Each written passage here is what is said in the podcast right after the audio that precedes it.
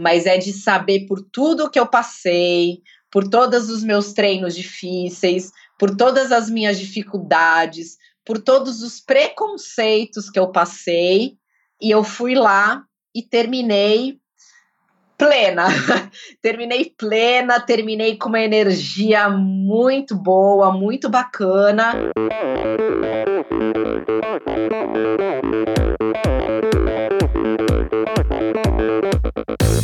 Oi, eu sou a Fernanda Keller. Eu sou João Amoedo. Sou Poliana Kimoto. Aqui é o Murilo Fischer. Aqui quem fala é Ronaldo da Costa. Olá, sou Henrique Avancini.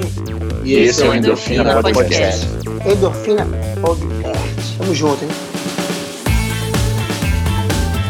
Sou Michel Bogli e aqui no Endorfina Podcast você conhece as histórias e opiniões de triatletas, corredores, nadadores e ciclistas, profissionais e amadores. Descubra quem são e o que pensam os seres humanos que vivem o esporte e são movidos à endorfina.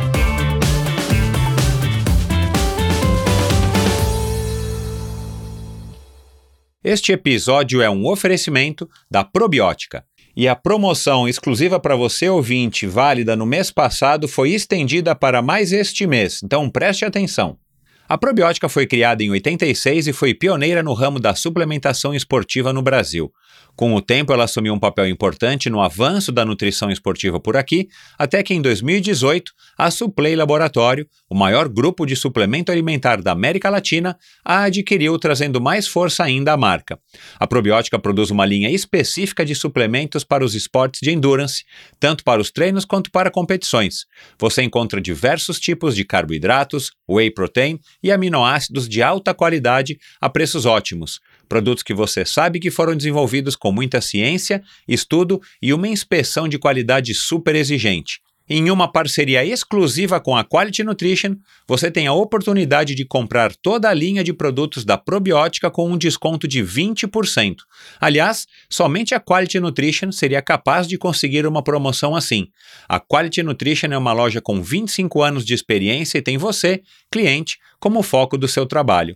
Na Quality Nutrition você encontra todas as marcas mais consagradas do mercado, nacionais e importadas, além de contar com um atendimento de primeiríssima, com especialistas e farmacêuticos que realmente entendem do assunto. Para garantir o seu desconto, basta acessar o site da loja Quality Nutrition ou ir até um dos seus três endereços em São Paulo. Escolha seus produtos e antes de finalizar o pagamento no site, digite o código promocional Endorfina 2019, tudo letra maiúscula e junto 2019 numeral, ou se você estiver em São Paulo e preferir ir até uma das lojas, antes de pagar, diga ao caixa que você é ouvinte do Endorfina e fale o código Endorfina 2019. Tanto na loja virtual quanto nas físicas, você ganhará 20% de desconto em qualquer compra de produtos probiótica. Basta usar o código ENDORFINA2019. Esta promoção é válida somente até o dia 25 de junho ou enquanto durarem os estoques. Aproveite para se abastecer de produtos da probiótica agora. probiotica.com.br a Probiótica é patrocinadora oficial do circuito Ironman Brasil e 3-Day Series 2019. Anote aí também o site da Quality Nutrition, www.quality com Y, segundo I, nutrition em inglês, com dois T's, né, nutrition.com.br. Probiótica e Quality Nutrition, patrocinadores do Endorfina Podcast. Olá, pessoal. Sejam muito bem-vindos a mais um episódio do Endorfina Podcast. Muito obrigado a todos vocês que curtiram, vêm fazendo reposts, vêm é, recomendando aos seus amigos, fazendo posts nos seus stories no Instagram sobre os episódios do Endorfina Podcast, especialmente os três episódios especiais do Endorfina é, gravados lá em Florianópolis, né, com o Roberto Lemos, depois foi o Edmilson Amorelli, que foi treinador do Guga e idealizador e criador da CPH, claro, além de pai do grande Igor Amorelli, e infelizmente não fez uma prova que queria fazer em Florianópolis.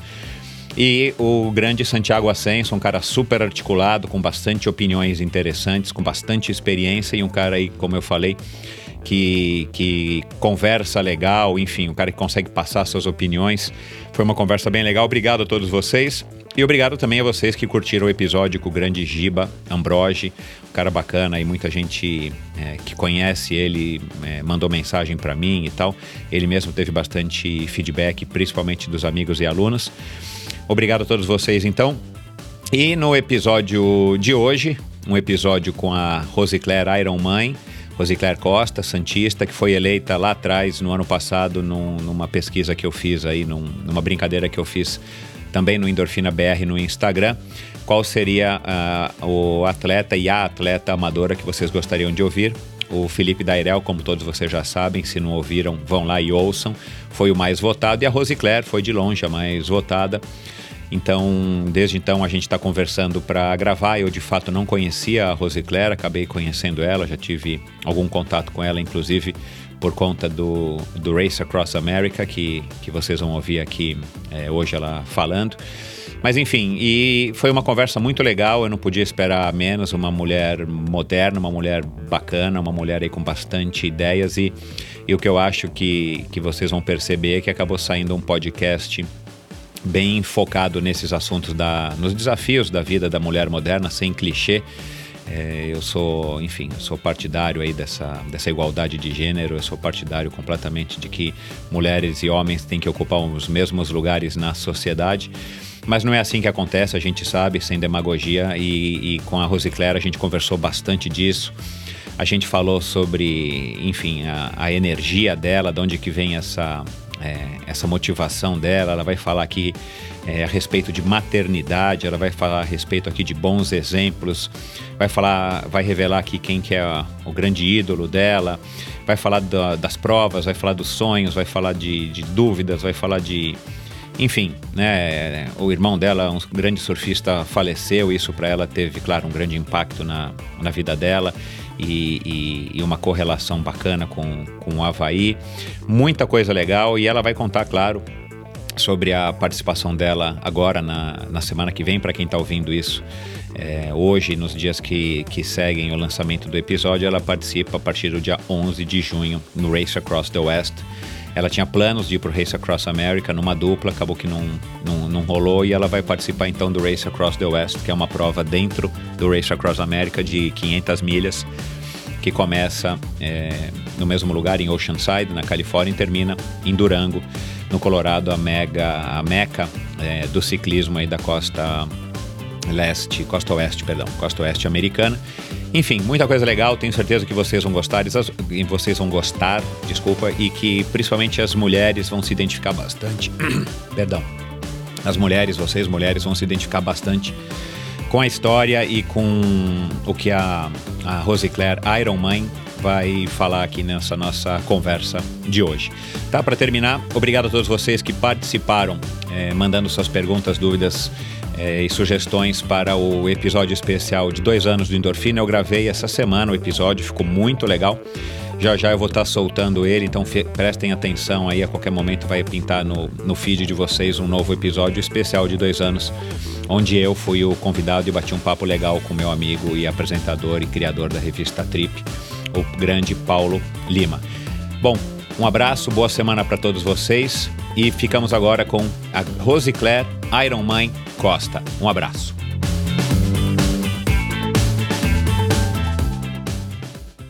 Minha convidada de hoje acaba de passar dos 40 anos, muito bem vividos por sinal. O contato com os esportes na infância, a escola, faculdade, trabalho, casamento e filhos, a princípio poderiam parecer o roteiro da vida de uma mulher comum dentro da sua classe social.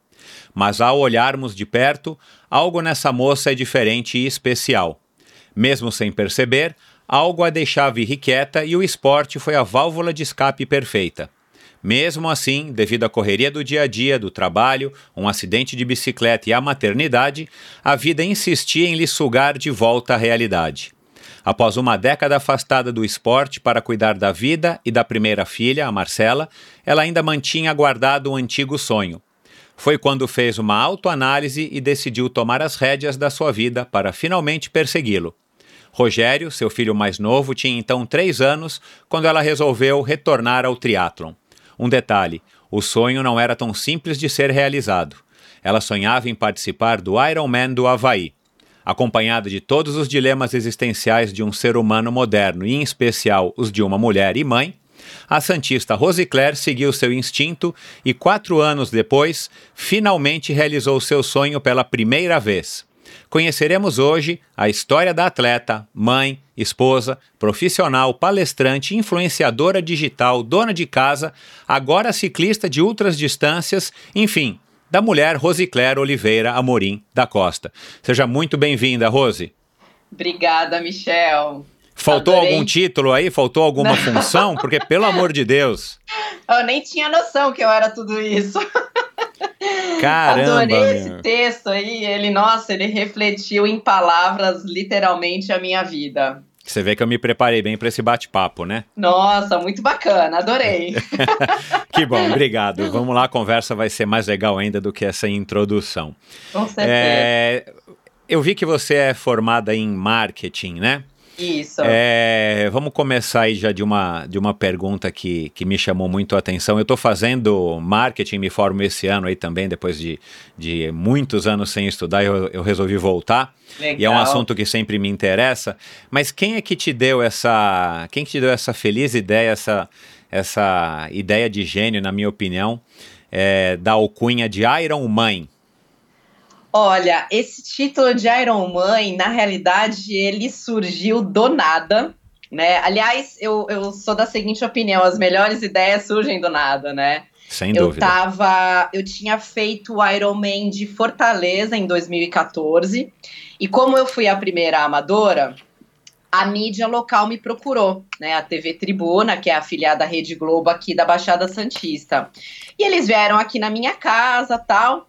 No meio da entrevista, elas estavam me perguntando como é que era meu dia a dia e tudo mais.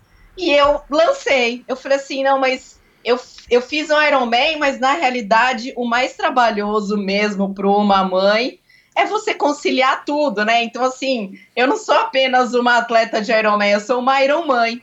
Meu, daí, sensacional. É, e a partir desse momento acabou ficando. Ficou. Tanto que tem gente, muitas pessoas no triatlo não sabem meu nome. Mas, ah, é Iron Man, ah, sei, Iron Man, sei quem é. Cara, muito legal, muito é. legal. E posso te dar uma opinião aqui, já que ninguém está nos ouvindo, um conselho? Claro. Cara, registra esse nome, não é caro. Ai, Michel, ninguém tá é... tá ouvindo mesmo? Não, registra, registra esse nome. Ah, não Já deu? Tentei. Não. Bom, então quem está nos ouvindo e detém essa marca, liga agora para depois do episódio então, para Rose. Quem, quem entrou bloqueando esse nome? Ah. A marca Iron Man, Iron Man. Ah, então é obra dos advogados, né, que fazem é, coisas, é, é. é, aí pode ser. Mas eu já, eu já tô com meu site. É, Iron Man. Porque, cara, é muito, é muito legal. A ideia, é. assim, a, a o, o a simbologia, né, de ser um Iron Man, Iron Man, é. né? Aliás, aí já entra uma outra coisa que a gente não precisa ir muito a fundo aqui, é. mas eu vou abordar esse assunto agora com você. É, o Iron Man é uma marca muito legal, é um nome muito legal, mas é, ainda não criaram alguma coisa que refletisse também é, a, a Iron Woman, né? A é. mulher de ferro, né? É. E, e isso é, um, é, uma representação da nossa sociedade machista, infelizmente. É. E, e, enfim, é assim, não tem o que fazer. Mas um Iron Man, é, esse trocadilho aí com, com o mãe do português ficou muito interessante. É. E aliás, aí já sigo na, na pergunta: você se considera feminista? Ó, oh, Michel, eu vou ser bem sincera para você. Eu não tenho absolutamente nada contra o feminismo, né? Uhum. Eu sou a minha, a minha filosofia de vida, ela é baseada numa única palavra, respeito, né? E para mim, para mim, Roseclair, o feminismo, ele veio, ele foi criado para combater o, o machismo, né? Então, no meu ponto de vista, hoje em dia e a partir dessa criação do feminismo, uh, algo que vem contra alguma coisa que você é contra, para mim não é bacana. Por qual motivo? Porque você vai sempre acabar se apegando àquilo que eles fazem. E parece que você vai estar tá sempre fazendo algo em Contra, assim, em resposta, em resposta. Então, assim, eu não sou contra os homens. Jamais serei. O que, que eu tento ao máximo fazer? É entender, respeitar e chegar num consenso, né? Então, eu sou da seguinte opinião: nós somos seres humanos que todos precisam de todos, né? Então, é, é que nem eu falo, às vezes as pessoas falam, ai, mas você, Iron Mãe, não é ninguém sem o Iron Pai. Concordo, meu marido faz muita coisa por mim, que se não fosse ele, eu não seria quem eu sou e não faria o que eu faço. Então, assim, eu vivo, eu vivo em, sempre com a filosofia do respeito, né? Então eu, eu não curto e não compactuo com o feminismo, muito menos com o machismo. Eu compactuo com pensamentos, consciência e uma sociedade de respeito, na qual uma entenda o outro e chegam a um consenso. Tanto que, voltando até o assunto Iron Mãe, Michel, é, às vezes as pessoas falam, ai, mas você é uma Iron Mãe, você pode fazer tudo. Eu falo, gente, Iron Mãe, para mim, não sou eu, não é a Maria, não é a Joana, não é ninguém. Iron Mãe é um conceito que foi acabou sendo criado por mim, mas que nada mais reflete a mãe moderna, a mulher moderna, né? Porque Concordo. então, assim, ser Iron Mãe para mim hoje em dia é é aquela mulher que acorda é a primeira a acordar e a última a dormir. Ela acorda cedo, ela leva os filhos na escola, ela vai para trabalhar, ela tem um tempo para ela, ela se cuida, ela faz tudo, sempre tentando chegar uh, ou na perfeição, que ela nunca vai conseguir, né? Mas a gente tenta, ou então ela tenta fazer com qualidade. Então, para mim, uma Iron Mãe moderna, hoje em dia, nos tempos modernos, é isso. É a mãe que tá ali de ferro mesmo, aguentando a porrada do dia a dia, porque a gente só, só toma porrada no bom sentido, é claro, né? Porque tudo acaba sendo na, parando nas nossas costas, né? Agora, o, o do feminismo é, tem, tem as suas contradições aí, eu pelo menos acho. É, eu, eu concordo com o que você acabou de falar a respeito das mulheres e principalmente da, das mulheres modernas, né? na- É, da sua faixa etária, das, das meninas aí até um pouco mais novas e tal. É, um- é, é, é um dilema gigantesco, né? Eu, eu acompanho porque eu só tenho mulher em casa e tal. é, Então eu sei que é um, um dilema e não é fácil. Eu vou te falar, eu arrisco dizer que pelo menos a grande maioria dos homens não suportaria uma vida de uma mulher eh, moderna e qualquer que seja a profissão dela, a quantidade de filhos ou não filhos, porque a sociedade acaba impondo isso, mesmo que você não queira, mesmo que o teu marido não cobre, ou que os teus filhos não cobrem, ou que teu chefe não, não cobre isso de você. uhum. A sociedade, de uma maneira geral, ela está estruturada para que a mulher seja sempre, é, enfim, esteja sempre levando essa porrada que você falou no bom sentido de estar sendo cobrada e tal. Por isso que esse trocadilho de mãe é, de ferro, Iron Mãe e tal, foi muito simpático, muito feliz, porque eu acho que reflete exatamente. é, e aí as nossas ouvintes aqui, que eu acredito que esse essa audiência aqui vai estar primariamente é, feminina, tomara Feminina. que não, é, tomara que não, porque os homens têm que ouvir isso aí também, né? É, Mas eu acho que as mulheres que estão nos ouvindo aí também vão, vão compactuar aí dessa nossa opinião de que não é fácil é, ter que cumprir com todas essas funções. Aí você foi lá, assim como muitos dos nossos ouvintes, foi lá e resolveu acrescentar mais três, mais três trabalhos de Jó na sua tarefa diária, né? Que é nadar, pedalar e correr. Quer dizer, cara, fica Exatamente. mais, fica mais incrível ainda essa história, por isso que esse Iron Man é muito legal. Ah, legal, obrigada. E você sabe, até abrindo um parênteses assim, super rapidinho, é, esses dias eu tava fazendo uma. vendo meu Instagram e tudo mais, minhas redes sociais, para poder analisar né, o meu público. E olha, pasme, eu, a, a dom- a predominância é muito maior masculina do que feminina. Porque a Então, gente curioso. atinge o homem indiretamente, né? Claro. Porque se- o homem tem uma mãe, tem uma esposa, tem uma filha, tem uma irmã. A mulher se atende, atinge diretamente, né? Mas o homem é indiretamente. É, e, e, e você. Enfim, de, de alguma maneira você estiver tra transmitindo essa tua mensagem, que eu sei exatamente qual é, mas se de alguma maneira você estiver transmitindo uma, essa tua mensagem, uma parte dela, para os homens que estão te seguindo que são teus fãs, ou as pessoas que te seguem por curiosidade, porque não querem perder de você. A gente sabe que tem muito homem que é assim, né? é. Puxa vida, agora eu tô ouvindo essa bate-papo com a Rose e caramba, agora é que eu não posso perder dela mesma, porque ela faz tudo isso, eu não faço nem metade, né? Mas enfim, é tomara que você consiga mesmo, é, que você esteja conseguindo é, levar um pouco dessa mensagem aí para os homens, porque minha mulher me mostrou outro dia na, uma campanha na internet que é muito legal.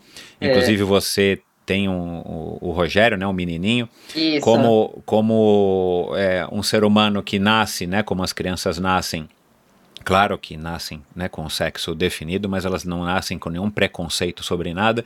É. E aos poucos, à medida que o tempo vai passando e os anos, bem nessa idade mais nova, a gente, a sociedade, às vezes a gente mesmo, como pais e às vezes eventualmente até como mães, acabamos. É, colocando para eles ouvirem, e eles acabam aprendendo alguns conceitos que acabam sendo errados, tipo, o menino tem que ser machão, não pode chorar, é. né? A menina tem que é, esperar ou tem que aguentar o menino fazer isso, isso. porque o menino é mais forte, enfim. Então é, é, é a gente tem uma, uma a gente vive um, um, dilema que muitas vezes a gente não percebe, mas no nosso dia a dia, principalmente como pais, é. É, mas também como seres humanos, para estar tá dando exemplos cada vez menos é, é, padronizados a respeito do que, que a mulher deve fazer, do que, que o homem deve fazer, porque eu também concordo com você, mulheres e homens têm as mesmas condições de fazer as mesmas coisas, é, enfim, no mundo que a gente vive. Né? Exatamente, é. É. Mas me diz uma coisa, é, com toda essa tua experiência, a Marcela se diz que está com 11, 12? Isso, a Marcela faz 12 agora no final de maio. É. No alto dos teus 41 anos, né, recém-completados, agora no finalzinho de abril, aliás, parabéns aqui. Obrigada. Publicamente, eu já te dei semana passada. Foi, foi. Mas é, é uma idade, né, passar dos 40 é uma idade que marca aí na vida da mulher, pelo menos na maioria das mulheres. É, eu não sei se eu estou sendo machista e está dizendo isso, né? Mas a gente sempre aprendeu isso, que para as mulheres é 40, né? Para os homens é, é 50. É. Enfim, e, e, já mãe há tanto tempo, né? Há mais de uma década da, da Marcela e depois agora quase uma década do Rogério. Rogério. É, tem alguma similaridade, tem alguma coisa assim que, que você poderia dizer, por exemplo, para as mulheres que estão nos ouvindo e que não fazem é, triatlon, ou eventualmente é. não fazem, ou não, fa não, não fizeram ainda, é. um Ironman, entre ser mãe e ser triatleta? Não, não aquela coisa óbvia da correria, né? Mas assim, alguma coisa tipo que você fala assim, cara, é, é, eu ser mãe me ajudou no fato de eu conseguir fazer um Ironman e como eu disse aqui na abertura, você vai contar, você conseguiu atingir seu sonho não uma, mas quatro, mas três vezes, né? Que você já participou é. de Kona, é, sem falar todo o resto que você vai contar aqui um pouco pra gente. É, tem alguma coisa que você percebe que te ajudou? Porque a gente vê muitos exemplos, tipo, e já passaram por aqui vários convidados falando é, que ajuda na vida empresarial, ajuda na vida, é, às vezes até familiar, né? Enfim. Uhum. Tem alguma coisa especificamente que ajuda ao fato de você ser mãe? Ou vice-versa, o triatlon te ajudou a ser mãe, ou ser mãe te ajudou é, a ser uma Iron mãe? Olha, Michel, tem. Aliás, tem várias coisas, né? Mas eu vou citar assim. É, na verdade, eu, eu vou citar a que mais me impulsionou a voltar para o triatlon. Além do meu sonho, obviamente, de ir para o Havaí, mas eu sempre entendi que um sonho que, que você não tem ajuda externa, é, ele acaba ficando um sonho, né? Então eu precisei fazer com que a minha família, meus filhos, meu marido, estivessem dentro desse sonho comigo e por mais que eles não estivessem dentro, eles pelo menos me apoiassem, né? Então, assim. Uh, e, e o que mais me impulsionou a voltar, além do sonho, como eu falei, foram duas coisas, né? Uma que era para poder dar bons exemplos para os meus filhos, na prática. Bons exemplos em que sentido? Eu me vi numa situação, Michel, primeiro que eu, eu nunca quis ser mãe, não, não estava nos meus planos, né? Eu até falava para minha mãe, olha mãe, se depender de mim, não, você não vai ser vó. e, e, acabou que a maternidade veio que para mim foi maravilhoso, foi uma das melhores coisas que já aconteceu na minha vida. E aí eu cheguei num ponto na qual eu tava com dois filhos, trabalhando, cuidando da casa e tudo mais, e, e, parecia que alguma coisa dentro de mim me falava que eu precisava fazer alguma coisa a mais para eles se orgulha orgulharem de mim, né? Para eles falarem, poxa, não, a minha mãe é é porreta, minha mãe é, é boa naquilo que ela faz, né? E eu comecei a pensar assim no que mais eu tinha competência para fazer, né, na vida, sendo profissional, sendo esposa, sendo mãe. Eu falei, olha, se tem alguma coisa que eu tenho competência é no esporte, que é algo que eu sempre fiz, né? E foi quando eu fui pedir uma certa ajuda para eles para eu poder retornar. E eu sei e sempre acreditei, Michel, que o esporte ele é sim um caminho de transformação do ser humano, né? E eu falei, pô, que legal, eu tenho competência no esporte, eu gosto disso, eu sou super a favor do esporte, então eu vou voltar para o esporte, sim. Eles, na hora, eles aceitaram, me apoiaram tal. E, e tá aí o resultado hoje, né? Então eu, eu queria mostrar alguma coisa para eles, tanto que quando eu chegava com um troféu em casa, quando eles não podiam me acompanhar nas provas, nossa, eles já brigavam entre eles no dia seguinte quem é que ia, qual dos dois ia levar o troféu na segunda-feira para professor Uau, e para os amigos poderem. Ó, oh, tá vendo isso daqui, tia? Tá vendo isso daqui, meus, meus que amigos? Legal. Foi minha mãe que conseguiu, né? Então aquilo para eles era, putz, era uma situação assim incrível, de muito orgulho, né? E, e aquilo para mim era muito gratificante, né? Então eu voltei justamente por isso, para poder dar bons exemplos para eles. E eu acho que eles, eles, eles entenderam esse, esse recado. E outra coisa também que o esporte me ajudou muito, principalmente no início da maternidade, é que assim, as mulheres hoje em dia, uh, elas trabalham e elas levam isso com, com muita dedicação, né? Então elas acham que quando chega a hora da maternidade, quando realmente o filho sai da barriga e dá os primeiros choros, ela acha que a vida dela vai continuar como sempre foi, né? Então, assim, ah, legal, eu vou ter aí os meus três meses de licença maternidade e vou voltar para o meu trabalho super dedicada. Só que não, né? então é onde vem literalmente aquele choque de realidade. Isso eu me deparo com muitas mulheres com esse, esse tipo de pensamento. Então, o fato de eu voltar a fazer esporte me fez uma mãe mais paciente, mais entendedora do que os meus filhos sentiam, do que os meus filhos precisavam de mim. Sabe aquele lance, literalmente, do empresário que tem que ter uma válvula de escape? Aí ele escolhe o esporte para ter uma válvula de escape. Sim. Ótimo, sou super a favor. A mulher, mãe, principalmente a mãe, ela precisa de uma válvula de escape. Senão ela surta. Aí ela vira uma filha, uma, uma, uma mãe brava, ela vira uma mãe sem paciência, ela vira uma mãe que qualquer coisa já sai batendo nos filhos. Resumindo, ela vira uma mãe é, panela de pressão uhum. que tá fervilhando, lotado de sentimentos, pensamentos e emoções, e ela não sabe lidar com aquilo. Então, o esporte ele fez sim uh, uma válvula de escape na minha vida, porque a gente precisa. A mulher ela já tem tantos afazeres que se a gente fosse escrever a linha, a, a fila, né, uma fila na vida da mulher, ela estaria lá no final da fila. Então assim, todo mundo é mais importante do que ela mesma, né? Só que a gente tem que pensar o contrário, porque se a gente não tiver bem com a gente mesma, como que você vai estar tá bem com os outros, né? Uhum. Então eu caí é, nessa realidade que eu precisava muito estar bem comigo Ótimo, Para- é. estar bem com a minha família, Claro. com o meu trabalho, com a minha vida. E qual era a minha válvula de escape? O Do esporte. esporte. é. Exatamente. É igual quando a gente entra num avião e tem aquela demonstração, né? Que hoje em dia não são mais as aeromoças que fazem.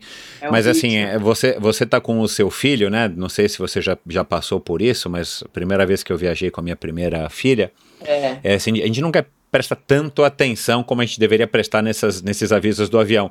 Mas é. É. uma coisa que nos chama atenção. A hora que o avião vai cair, tem aquela simulação de que cai a máscara e diz É. lá, coloque a máscara primeiro em você, Em você. e depois na pessoa que precisa de ajuda, que quando você tá com o teu filho, você vai saber que é o teu filho. Aí você Isso. fala assim, você fala, meu, mas peraí, eu vou colocar primeiro em mim, não vou Nossa, colocar que no meu egoísta. filho. Mas é exatamente isso que você acabou de falar, né? É. É, tem uma analogia aí. Você precisa estar bem, você precisa estar no avião com ar, oxigênio, para você poder salvar teu filho. Porque se você Exatamente. colocar a máscara nele, ele vai estar vivo, mas você não vai conseguir tirá-lo do avião, porque você vai Exatamente. estar sem oxigênio. Enfim, É então acho que é mais ou menos isso, né? Isso, exatamente. Essa é a analogia. Então eu fui nessa linha de raciocínio. Eu preciso estar bem comigo mesma para poder estar bem com eles. E Agora- isso o esporte me ajudou. Você fez muita análise para descobrir isso. Como é que você descobriu? Putz, Michel, Porque não é fácil, Foi- né? Além do turbilhão não. É. de emoções hormonais, a amamentação, das novas tarefas, o choro, a responsabilidade, né? Meu, assim, é- é- às vezes a mulher também não consegue parar e sair daquela, daquela, daquela rotina, Não. como eu disse, e olhar e falar assim, peraí, cara, calma, deixa eu ver o que, que eu tenho que fazer. E, e por isso que eu tô perguntando, como é que você descobriu isso? Como é que você teve essa feliz, é, esse feliz insight e, e, e conseguir sair dessa sem sair, né? olha, Michel, eu vou falar para você assim, eu não tenho nenhuma teoria que eu possa falar, olha, eu fiz isso, façam que vai dar certo, né? Não existe. Ah, o, que- o, o que eu faço muito, e principalmente comecei a fazer muito depois da maternidade, é ter consciência dos meus próprios atos, né? Isso não é uma tarefa fácil, é uma tarefa muito difícil, ah, mas às vezes a gente tem vergonha de mostrar isso, né? Principalmente a mulher. Ela é sempre mais retraída, ela é sempre tá ali meio que sofrendo com ela mesma e parece que ela ela não pode mostrar os sentimentos porque é feio, é vergonhoso.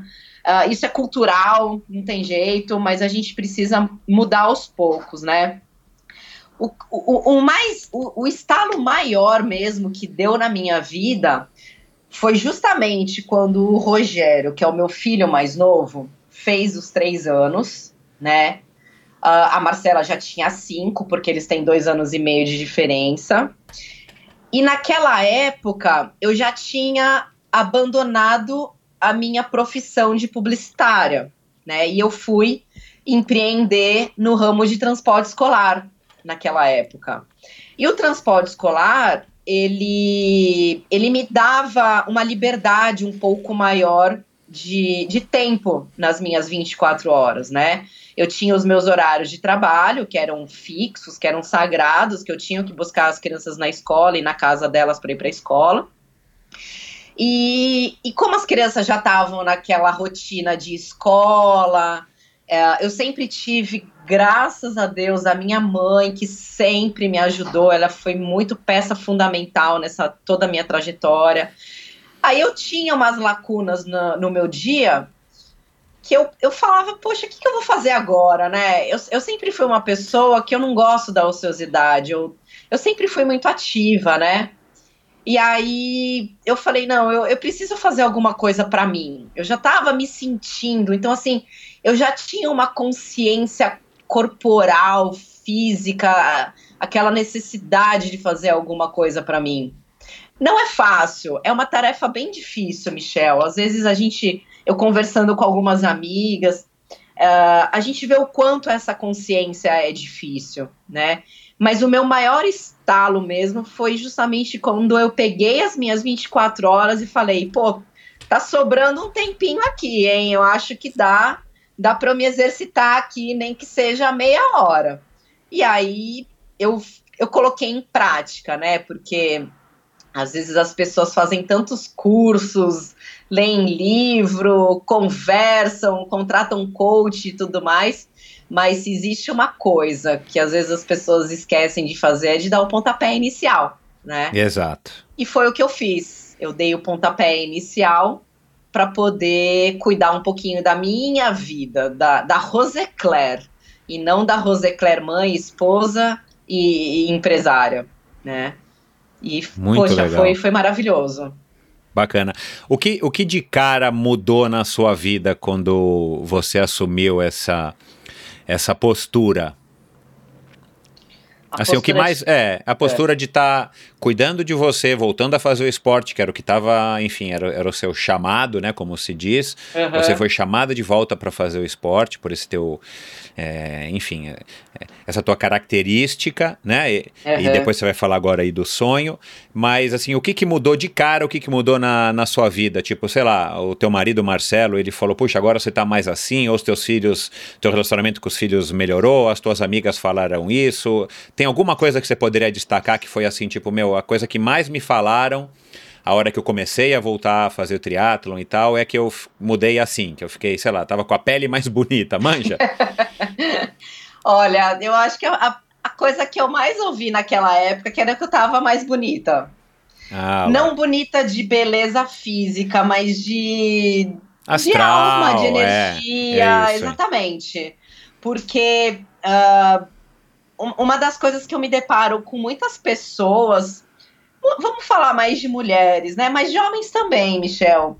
É quando você tá batendo um papo e aí você começa a conversar com a pessoa sobre o passado, né? Você fala, poxa, quando eu era jovem, eu corria, eu tocava piano, eu, eu fazia balé.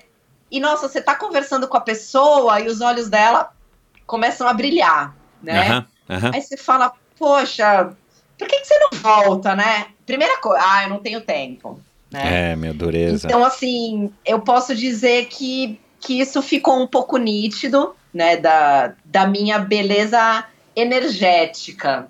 De falar assim, poxa, eu acho que agora você se encontrou mesmo, né, podendo é, equilibrar essa sua vida pessoal, profissional e aquilo que você sempre amou fazer, que eu comecei a fazer o triatlon com 17, e agora eu tô tendo essa oportunidade de voltar pro esporte. Essa foi a coisa que mais, mais me marcou, assim, na, naquela época, quando eu voltei.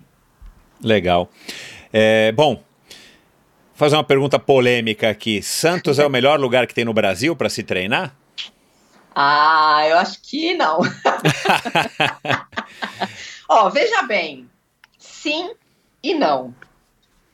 Cara, porque o- Por o, o, o triatlo não É. nasceu em Santos, mas Santos né, foi, foi e continua sendo aí, a- acho que a cidade, né, juntamente com Florianópolis, né? Porque Florianópolis ela é importante, mas ela é importante nos últimos 10, 12 anos, né? Uhum. É, Santos é importante já faz 30 anos para o esporte, Isso. 31, 32, né? Que o Núbio tá aí fazendo prova.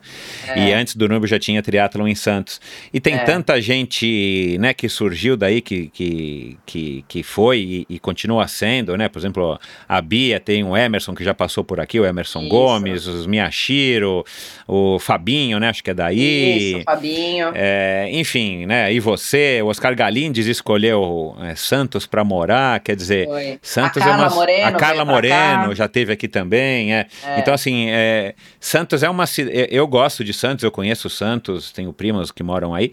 É, é uma cidade que, que eu, eu acho que é legal, mas ela é quente pra caramba, abafada, né? A bicicleta pegou legal aí em Santos, que eu sei, tem bastante ciclovia, ciclofaixas e tal. É. Mas o que, que tem em Santos, assim, que, que atrai tanta gente?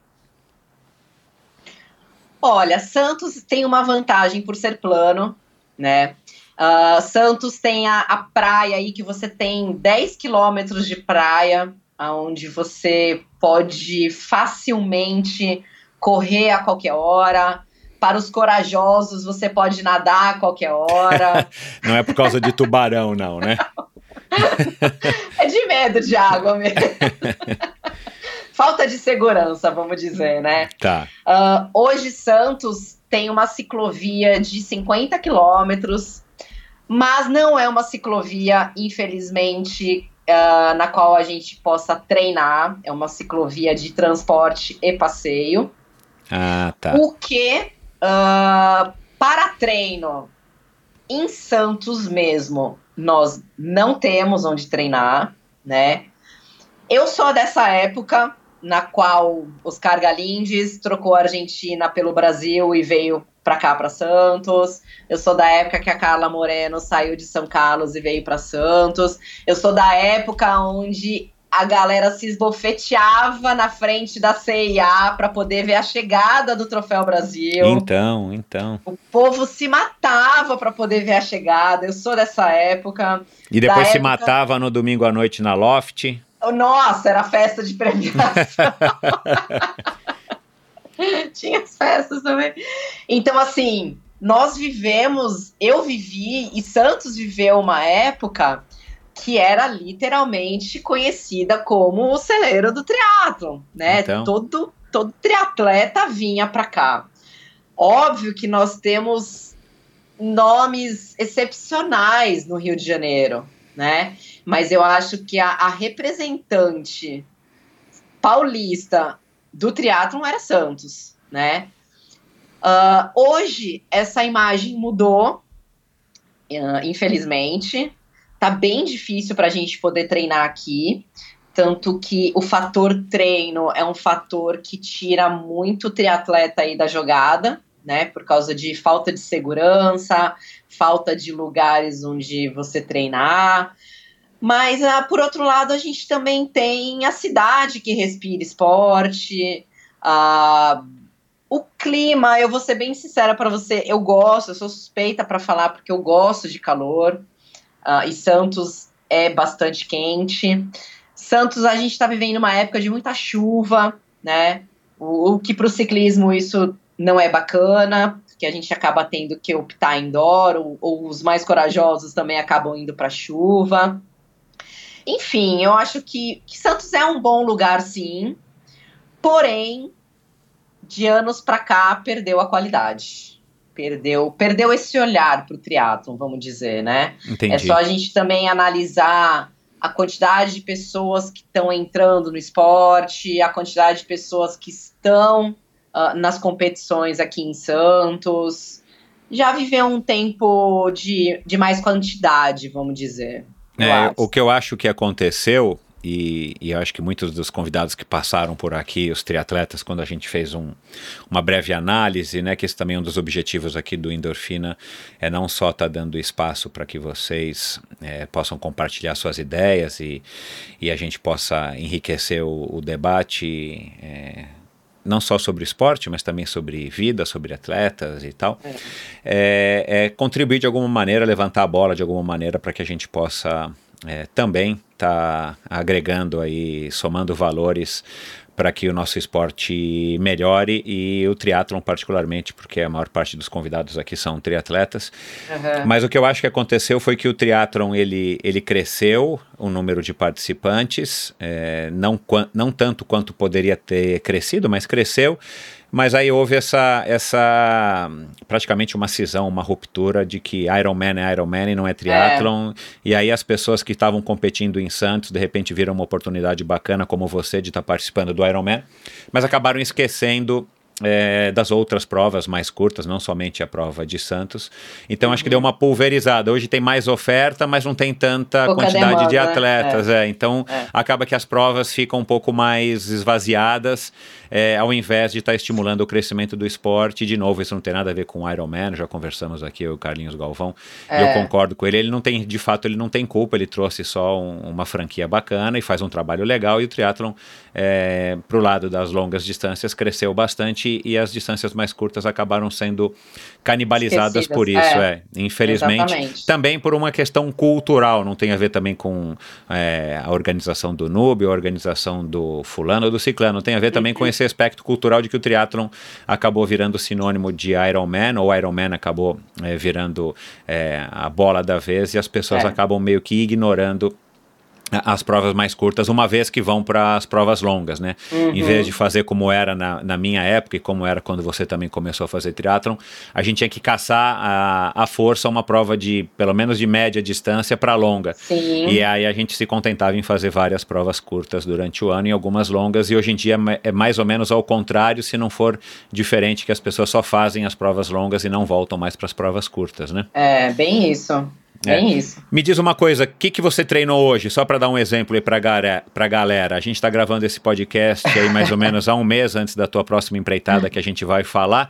É, hoje é uma segunda-feira, hoje foi day off. Que cê- eu sei que você treinou um absurdo ontem, anteontem, pedalou sei lá quantos mil quilômetros. Foi. Então, segunda-feira eu faço como um day off, Ah, tá. mas é um day off ativo, né? Então, toda segunda-feira eu, eu vou para fazer uma massagem. Da massagem eu já faço uma musculação totalmente só de fortalecimento, nada de pegar peso. E aí eu já caio na água para nadar exatamente mil metros. Só Tá. isso, mais nada. Então Que esse é o aí- meu day off. Legal. Então vamos contar aí para as pessoas que não estão sabendo, né? Embora muitos dos nossos ouvintes te sigam na, no Instagram. Você está se preparando para enfrentar uma prova que larga junto com Race Across America, que chama Race Across West, Isso. que é uma prova de mil e pouquinhos quilômetros, né? Que 1.500. larga É, 1.500 1490 e pouco. é, 1.500 quilômetros, É, quase mil milhas, que larga Sim. na, na, na Califórnia, Califórnia. né, pertinho de Los Angeles, em Oceanside, e chega no Colorado. Que cidade mesmo? em Durango. Em Durango. Chega em Durango, Isso. maravilhosa aquela chegada lá. É, que faz parte das, do, do Race Across America, mas é uma prova mais curta de 1.500 quilômetros, como a gente falou. É, mais curta, de fato, pessoal, porque se você não sabe, o Race Across America são 5 mil. Então, é, é- é meio que uma porta de entrada. Eles fizeram isso como uma porta de entrada para o Race Across America. E você vai lá pela primeira vez dar, é, experimentar, colocar a marca da Iron Man também no ciclismo de ultradistância. Como é que tem sido essa experiência para você, Rose? Ó, Michel, tá sendo uma experiência ah, bem cansativa, não vou mentir pra você. Às vezes eu me pergunto onde eu fui amarrar meu burro. Mas são pensamentos só momentâneos, né? Eu, eu além de tudo, além da, da paixão pelo triatlon, eu sou apaixonada por desafios.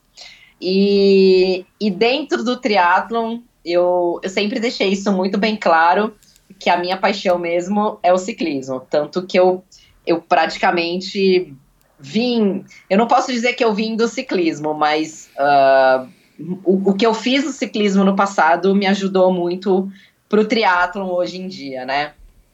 Então, essa prova para mim foi, sabe, fazendo uma analogia, sabe aquele ah, o escalador que fala assim, não, eu vou subir o Monte Everest e ele se prepara para subir o Monte Everest e ele chega no, no Monte Everest e fala assim, tá, e agora? Cadê o pico mais alto do Monte Everest? Né? Ele não tem mais aonde subir. né? Entendi. Então eu confesso a você que eu cheguei num, num ponto assim, né? Eu digo que é um ponto de não retorno, porque se você volta, você acaba lidando com o seu fracasso pessoal e, e é muito pior do que você ir em busca do seu sucesso pessoal. Então, assim, eu já participei de inúmeros short triatlon, já ganhei triat short triatlon, já participei de vários olímpicos, já ganhei olímpico, já participei de vários meio Ironman, já ganhei meio Ironman, já participei de 10 Ironmans, já ganhei Ironman. Então, assim, a minha história é uma escalada, né? Depois, em 2017, eu falei, eu vou fazer o Ultraman, fiz o Ultraman, ganhei o Ultraman. Aí, quando chegou o ano passado, eu falei assim, o que, que eu vou fazer da minha vida esportiva, né? Eu precisava de algum desafio a mais. E, e para quem não sabe, assim, eu, eu conhecia o Clarindo putz, desde, desde a minha adolescência. Ele era um amigão, parceiro, desde aquela época de triatlon. Ah, e também depois teve o, a, triste, a triste morte dele, né? Então eu linkei uma coisa com a outra. Eu falei, poxa, eu vou, vou procurar alguma coisa diferente, né? Como eu sou apaixonada pelo ciclismo, é, e aqui, em- aqui no Brasil, na realidade, a gente não tem o ultraciclismo, né? A gente tem provas de ciclismo bem curtas. Uh, o feminino, hoje você vai competir, prova de ciclismo é 40, 60 quilômetros no máximo. Nada contra, pelo amor de Deus, mas não é o meu perfil, né? Então eu falei, bom, eu só tenho uma escolha. Eu vou procurar a prova fora. E foi, e, foi quando me veio na cabeça uh, participar do Race Across América. É, como você sabe, eu a princípio eu ia fazer em dupla, né? O Race Across América, porque a organização não permite, eles não autorizam o atleta fazer a prova pela primeira vez solo, né? E acabou não dando certo para fazer solo, para fazer em dupla, perdão. Aí eu falei, não, eu preciso continuar nesse jogo. Aí comecei a procurar no, no, no site deles e vi o Raw, o Race Across the West, que eu não conhecia. Aí falei, bom, vou passar a minha inscrição do, do Race Across América dupla para o Race Across the West solo. Eles autorizaram, eu falei, bom, agora eu vou sozinha para os 1.500 quilômetros, né? E, e, foi justamente esse desafio que eu coloquei na minha vida uh, o ano passado para eu poder continuar subindo o meu Monte Everest, porque sempre falar, mais, né? Sempre mais. É, eu a gente quer sempre mais. E se você não não satisfaz com aquele mais, parece que você cai numa depressão, né? Parece que a sua vida tá faltando alguma coisa. Eu pelo menos sou assim. Se eu não tenho um objetivo, se eu não tenho um desafio à frente, eu me acomodo. E eu sei que se eu me acomodar, não vai ser bacana, vai ser então, pior. Então, só uma curiosidade. Então, você, é, hoje em dia, ou né, os últimos anos, você não participa nem das provas aí em Santos? Esses últimos anos, não. Quando eu voltei Mas outras provas curtas ou, ou, olímpicos e tal, você não participa mais. Você ficou só no 70.3, né? O meio Ironman de antigamente. Olha, é, eu acho que o último o último olímpico que eu fiz foi o Troféu Brasil aqui em Santos. Olha, se eu, se eu, não, for, se eu não vou falar besteira, eu acho que foi em 2017. Entendi. Foi o último. Uhum. Aí 2018 acabei não fazendo. Uh, e agora também não fiz nenhum. Mas eu usei muito as provas de curta distância. Primeiro, como treino, que para mim era perfeito eram essenciais, né? Até para fomentar também o, o esporte, né? E, e eu não não é uma distância assim que eu sou muito apaixonada, mas eu falo por mim, porque eu gosto mais da longa distância, né? Não que eu sou contra as curtas distâncias. Eu acho que elas são essenciais, elas têm que sim existir, eu faço, sempre quando eu tenho oportunidade eu faço, mas chegou uma fase da minha vida esportiva de que ao invés de me ajudar, elas estavam acabando uh, me atrapalhando, porque uma coisa é você ter resistência, outra coisa é você ter explosão, né? Então chegou uma, uma época que para mim já não estava mais sendo bacana fazer as provas mais curtas, porque eu confesso a você que eu sofro, viu? Em prova curta eu sofro bastante. Mas sou mega a favor. Aliás, eu acho que tem poucas, tinham que ter muito mais. Muito mais. Com me certeza. diz uma coisa, é, você falando agora aqui, me, me, eu ouvindo, me veio aqui um pensamento que, que eu queria dividir com você e com quem está nos ouvindo. Será que o fato de da pessoa estar tá dedicada a um Ironman ou a um 70.3 e sendo amadora, então, com todas as outras é, atribuições que todos têm, né, homens e mulheres, uhum. será que as pessoas não acabam optando em deixar de lado o, o olímpico ou inclusive o short que ocupam muito menos tempo na vida da pessoa, mas se a pessoa já está treinando para uma prova longa, ela já está com uma sobrecarga de treino, né? De, de horas dedicadas ao esporte, é, que são cada vez mais é, reduzidas por conta das atribuições do dia a dia. É. Será que essas pessoas acabam não, é, não acabam deixando de lado as provas mais curtas para também não arrumar mais uma tarefa, mais um a fazer, mais um final de semana que ele eventualmente vai estar longe da família? Porque tudo bem, se descer para Santos, para quem mora em São Paulo, né? Para quem mora aqui no interior de São Paulo e tal. Descer para Santos, fazer uma prova e voltar, uh, uma prova que dura uma hora ou que dura duas horas, duas horas e pouco, é, acaba mesmo assim tomando, vai, quase que um dia inteiro, né? Entre ir e voltar, e a pessoa chega em casa, tá morta, cansada, não vai conseguir brincar, não vai conseguir visitar a avó no final do uhum. dia e tal. Então, talvez é, seja um movimento natural, porque também, na, como a gente falou agora há pouco, na minha época, tinha o meio Ironman de Florianópolis, de, de Porto Seguro, é, eu comecei, tinha no Ironman no Rio de Janeiro, depois parou, e depois esse meio Ironman de, de Porto Seguro acabou virando um 3 quartos, depois virou um Ironman. Aí eu já tinha parado. Então a gente tinha uma prova longa no Brasil, é, se eu não me engano, acho que não tinha mais nenhuma, o Célio ainda não organizava prova longa tinha naquela Olambra. época.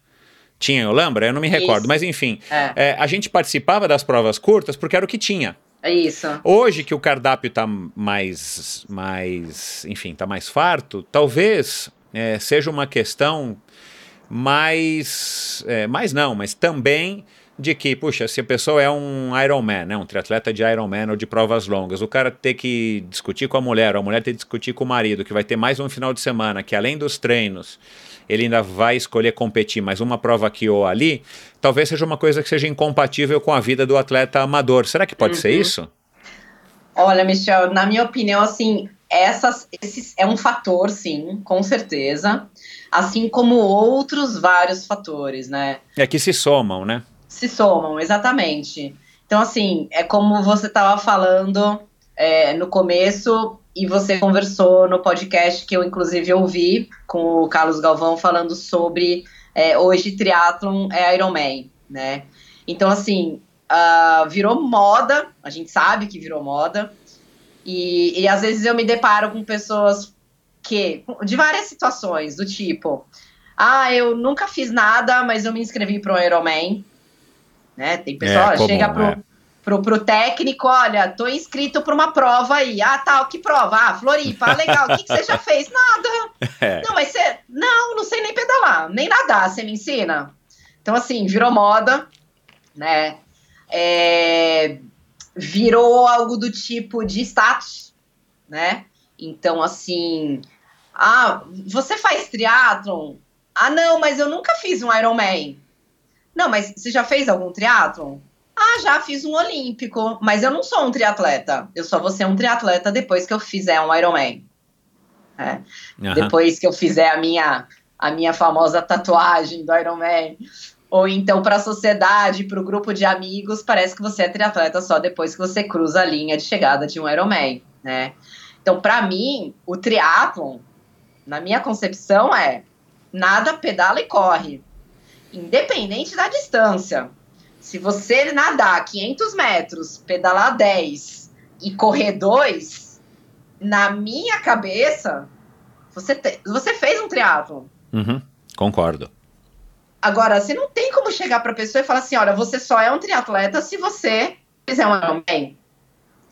Outro fator que é muito determinante hoje, Michel, é, é o fator grana, né? O triatlon, ele virou totalmente status. Eu às vezes me deparo com pessoas que me pedem opinião, me pedem uma dica, falam, poxa, eu tenho muita vontade de fazer um triatlon. Eu falo, tá, e o que que faz com que você não faça o triatlo. Ah, bicicleta. Não é. tenho. É. Ah, tá. Poxa, mas você não consegue comprar uma bicicletinha? Ai, não, bicicleta hoje é 50, 70 mil. Falo, é. Não, mas essa não é a realidade. Hoje, com, com 3 mil, 5 mil, você compra. Ah, não, mas não vai ser igual dos outros. Não vai ser igual dos meus amigos. É. A gente é. já discutiu aqui também, não me recordo com qual convidado, mas isso acaba sendo uma coisa que, que em vez de, ao invés de ajudar, acabou atrapalhando, né? É. é. mas isso é. A pessoa Isso é acha que com 3 mil reais, que já é elite, né? Porque você pagar 3 mil reais numa bicicleta, né? São três salários mínimos, já é um Isso. esporte de elite, né? Quem dirá É. 30, 50 ou 70 mil. Mas É. realmente acabou, eu acho que acaba inibindo mesmo a participação de muitas pessoas. Inclusive, eu sei que a confederação tem discutido alguma coisa nesse sentido para estar popularizando o triatlon também. É, com relação a isso, que não é uma tarefa fácil, porque de fato é, é a moda, é a tendência, e enfim, é, é- é um negócio difícil de resolver. É, eu acho que são duas fatias de mercado, sabe?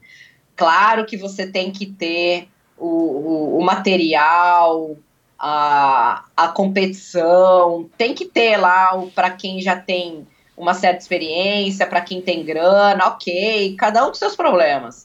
Mas você também tem que olhar essa outra fatia, que é a porta de entrada, é o iniciante. Esses dias eu até fiz uma postagem no Insta que era assim: dicas para você começar no triatlo. E, e- e citei, listei, na realidade, algumas, algumas peças, né? Alguns acessórios básicos que você tem que ter para iniciar no triatlo. E uma pessoa lá comentou: e uma bicicleta cara.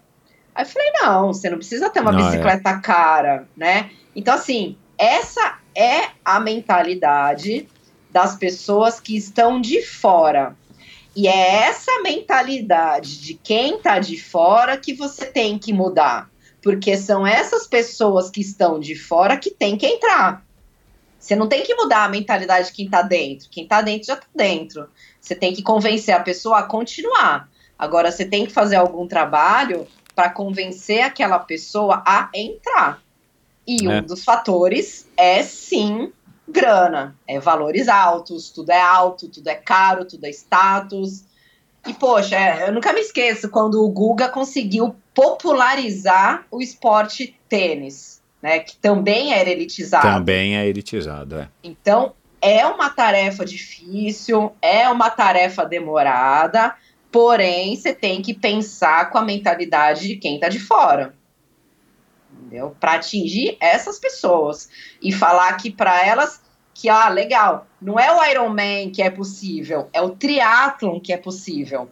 É a mesma coisa, às vezes eu me deparo com mulheres, pessoas correndo lá na esteira durante uma hora, tá lá, ah, correndo. Pô, qual que é a diferença de você correr uma hora e você pegar essa uma hora e dividir em três modalidades? Você não vai estar fazendo durante uma hora atividade, porém em três modalidades, que é o nada, pedala e corre? Então tem que mudar a mentalidade, o jeito de você pensar ah, nessa porta de entrada aí do, do triatlon, para você sim ter gente nova, Claro, que é é. o que, na minha opinião, acho que está precisando. E aí, só para complementar, a minha opinião, você acabou de falar um exemplo que, que é super legal, né? Então É. tem o triatlon da, da menina que está correndo uma hora na esteira. É, você tem o triatlon indoor, que é uma coisa super legal, que aí a pessoa não precisa nem ter um investimento, né? Depende aí de academias Sim. e dos organizadores, enfim, estarem procurando as academias e estarem promovendo. Você pode fazer biatlon, né? Você pode fazer duatlon, você pode fazer aquatlon, enfim, né? Bike e, e corre. Você pode inventar É. o que você vai fazer. Tem um leque de inclusive, oportunidades. é, inclusive não precisa nem nadar no mar, né? Você pode fazer Não. coisas na piscina justamente para quebrar já essa barreira de que no mar é mais perigoso. Aham. Então, enfim, existe aí um caminho assim a ser percorrido, voltar com as categorias militares nas provas, que antigamente existia, não sei se você se recorda, né? Tinha categoria Aham, militar sim, que era sim. o bombeiro, o policial, o, o militar de fato do exército, enfim. É.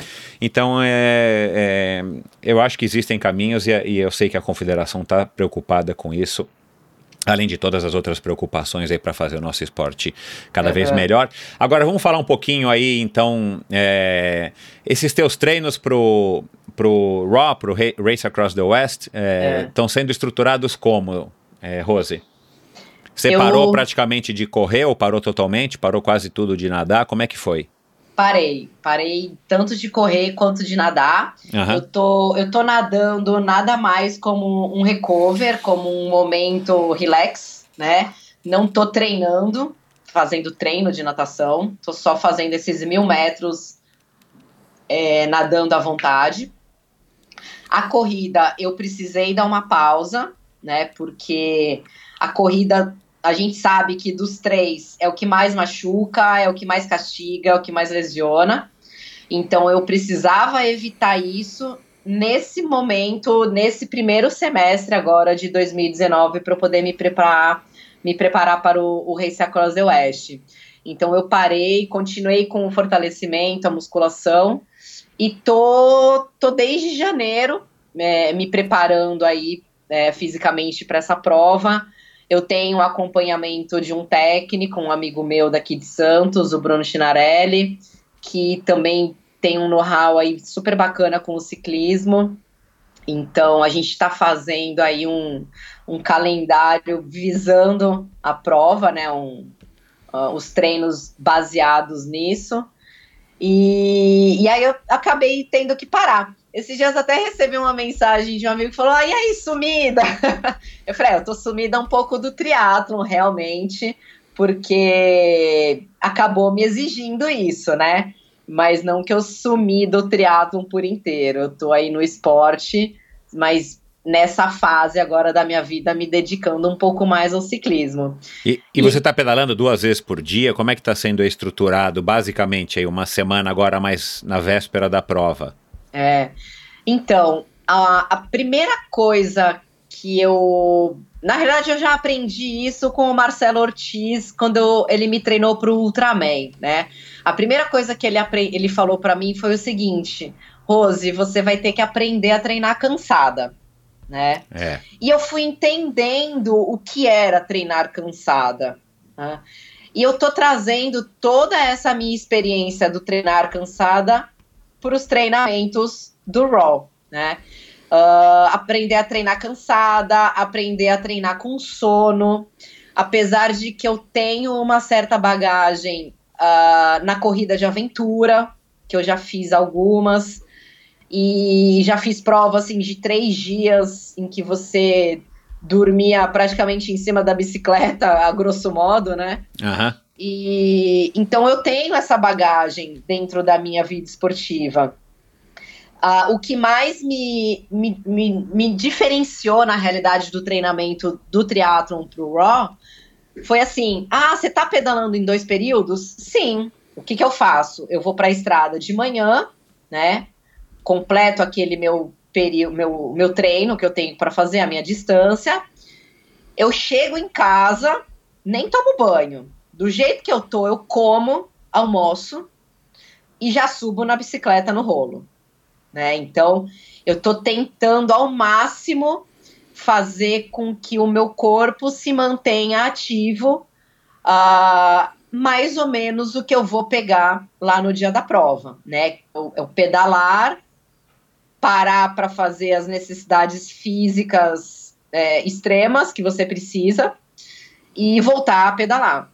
Mas por outro lado, se eu for comparar com o triatlon, com o meu treinamento para o triatlon, eu também treinava em dois períodos, né? Exato. Eu pedalava de manhã, vinha para casa, almoçava, tomava banhos. Na época que eu trabalhava com escolar, eu ia trabalhar e depois eu corria ou depois eu nadava. Ou seja, apenas mudou o esporte, né? Mas o treinamento ainda continua.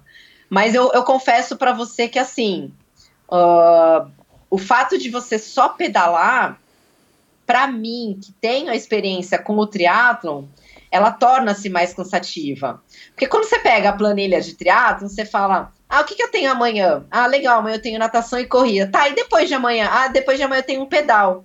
Tá, e depois? Ah, depois eu tenho um pedal com corrida. Pô, que legal, diversificou um pouco, né? É. Pedal não. O que, você tem amanhã pedalar? E amanhã, é. pedalar. Depois é. você vai fazer o quê? Vou pedalar de novo. Não, é exatamente isso, cara. É repetitivo, Olha, não tem jeito, meu. Os ciclistas estão de parabéns. Os corredores, os nadadores estão de parabéns. Porque, para mim, cansa Vou falar pra você que cansa fazer e, sempre. E, e como, é, como é que você está se preparando para pedalar de madrugada? Você vai pegar duas noites, né? Isso. Eu, eu desde o começo do ano, quando eu me preparei, é, comecei a me preparar para essa prova, eu estipulei alguns treinamentos e algumas provas para eu poder fazer de treino, né? Então eu peguei no calendário a, as provas de Audax, que são os ah, Claro, é. Né? E eu é. falei, bom, eu vou, vou fazer para poder me conhecer e saber como que é literalmente pedalar na estrada de noite. Aham. Né? Então, que é uma experiência completamente diferente de você pedalar de dia. É. Completamente diferente. Muito diferente. Tudo bem que eu já pedalei em- à noite em prova de aventura, o que também é outra experiência. Outra experiência. Então eu comecei, eu me inscrevi na de 200, larguei de manhã e cheguei final de tarde. A me inscrevi para de 300. Larguei de manhã e já cheguei de noite, então já pedalei de noite. Na de 400, eu larguei de madrugada, às 3 horas da manhã, o que também já foi uma experiência diferente. Aham. Largar às 3 horas da manhã Sem dúvida. né? Pegar a madrugada, pegar o dia inteiro, de manhã até de noite, e pegar o começo da noite, né? Porque o de 400 eu larguei às 3 horas da manhã de um dia e cheguei às 11 horas da noite do outro, né? E aí veio a experiência dos 600, que a gente largou meia-noite. Então eu peguei a madrugada inteira, pedalei o dia inteiro, comecei a pedalando de noite e aí peguei a madrugada para dormir. Aí foi, aí o buraco foi mais embaixo, né? Quando você para, eu parei nos 450 quilômetros para poder jantar e para poder dormir. A gente tinha combinado, eu e meus staffs, que eram o Marcelo e o Bruno, para eu dormir uma hora, né? Mas eu acabei dormindo uma hora e meia, porque o meu cansaço estava muito grande. E eles me deram mais essa lambuja aí de meia hora, que bonzinhos. então, assim, até você voltar, até seu cérebro entender Dureza, né? É. você não tem mais aquele conforto da cama, do soninho, e vai falar, vai pedalar, minha filha, é difícil. É, É. bem difícil, bem difícil. Então foi uma experiência maravilhosa. ah, que com certeza eu sei que eu vou pegar isso lá na prova, né? Como você falou, vão ser aí duas madrugadas. Então a gente tá, tá, tá fazendo reunião, os staffs, montando estratégia. É claro que teoria é uma coisa, chega na prática a gente sabe que é outra, mas eu tô me preparando. Então, às vezes, eu, eu vou treinar de manhã, eu chego em casa, almoço, dou uma dormida de meia hora, aí eu desligo meu celular, desligo tudo, aviso meu marido, olha, vou dormir. Depois a gente se fala. Que é para eu poder sentir isso. E aí eu volto e subo no rolo novamente para pedalar, nem que seja uma hora.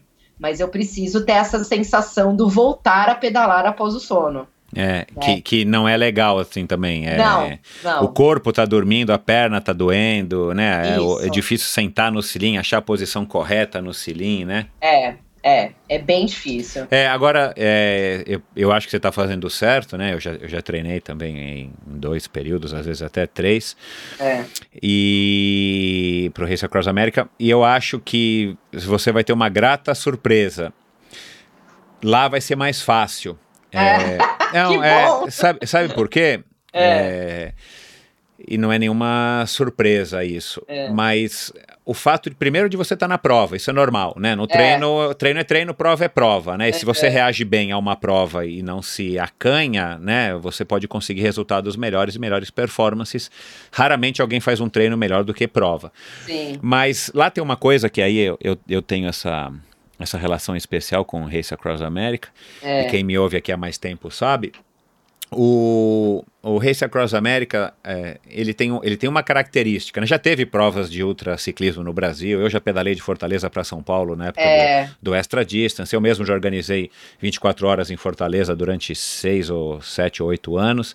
É. Mas o que tem nos Estados Unidos que a gente não tem aqui e é difícil de, de, de replicar é. exatamente você pedalar num, num- em lugares que para nós, pelo menos brasileiros, e eu sei que para os americanos também são lugares incríveis, mas assim, você fica maravilhado com o percurso onde você está passando, onde você está ah, pedalando, né? Principalmente esse primeiro trecho do Race Across the West, que, claro, os americanos foram muito espertos em fazer a prova na, na- praticamente na- no primeiro terço dela. É. Cara, você vai pegar deserto, que pra gente, claro que é difícil, mas é, É. super diferente. Você pedalar no deserto, o visual é muito legal. É. É, você passa por serras e por trechos magníficos, e depois você pega é, o Colorado, que, putz, não preciso As- nem as falar. rochosas, é, né? meu, que é magnífico. Então, assim, claro que vai ser difícil, claro que, que vai doer, enfim, que o sono vai vir à noite, mas uma coisa é você estar numa estrada lisinha, sem nenhum buraco, Oh, você yeah. correndo praticamente risco nenhum. É, vendo o visual que você vai ver, as manhãs no Colorado são muito bacanas. Eu não, eu não sei quanto tempo que você está prevendo aí fazer, mas você É. vai pegar aí com certeza um horário de ou de pôr do sol ou de nascer do sol no Colorado, que é magnífico. Então lá a experiência acaba sendo, eu não diria mais fácil, mas é, é uma experiência mais agradável e isso É. acaba ajudando, né? A não ser que É. você esteja completamente, enfim, num dia ruim, na, no momento errado, ou com algum, alguma doença, uma gripe, alguma coisa, que aí vai, vai te transformar realmente a experiência no inferno. Mas se você tiver é, de, de bem com a vida e feliz aí, e bem de, de saúde, meu, putz, você vai ver que a Uhum. prova vai, vai ser é, muito mais agradável do que fazer esses randoneiros aqui pelo, pelo interior de São Paulo, do Brasil. Enfim, minha É. opinião, depois você vai contar aí pra gente na tua volta. Ah, com certeza. Eu, con- eu concordo, mesmo sem ir pra lá, eu concordo plenamente com É, você, é, Michel. o, o que torna o Race Across America tão especial, e muita gente pergunta isso, e eu digo, é porque ele acontece exatamente nos Estados Unidos, É. é, num lugar que os americanos não escolheram por acaso, né? É. É, Na hora que você vê o detalhamento da rota, eles escolhem, poderiam ter trechos mais, mais diretos, né, mais retos, mais curtos, mas eles escolhem passar por trechos que têm uma representatividade muito legal.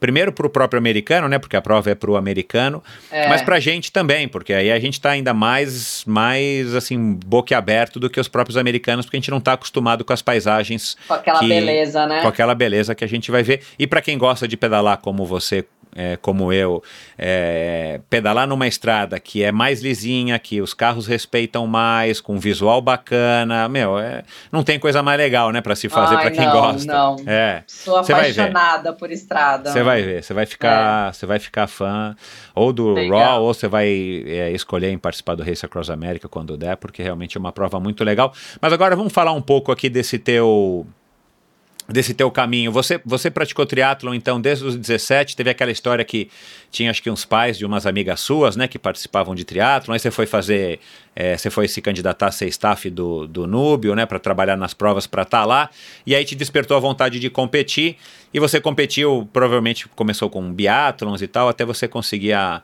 a uma bicicleta, acho que da sua mãe, né, que você me disse. Isso, É, isso. aí você ficou competindo dos 17 até que idade? E por que que você resolveu parar? Foi o casamento? Foi a maternidade? Olha, eu comecei com 17. Ahn, se não me falha a memória, Michel, acho que perto de uns 20 anos eu parei o triatlon porque eu precisei fazer uma cirurgia às pressas. Eu tive um problema no ovário. é, e na época eu precisei retirar um ovário, né? E aí, putz, foi um choque assim para minha família, né? Imagina, Aham. eu, eu, eu tenho dois, tinha dois irmãos, né? Um dos meus irmãos faleceu. E, poxa, imagina para os meus pais, né? A única filha ainda tem problema no ovário.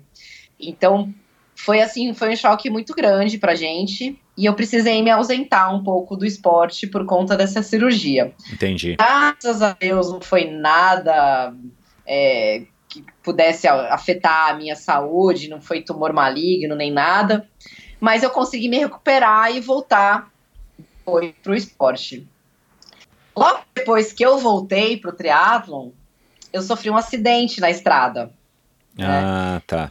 e pedalando e eu quebrei a minha clavícula. Putz.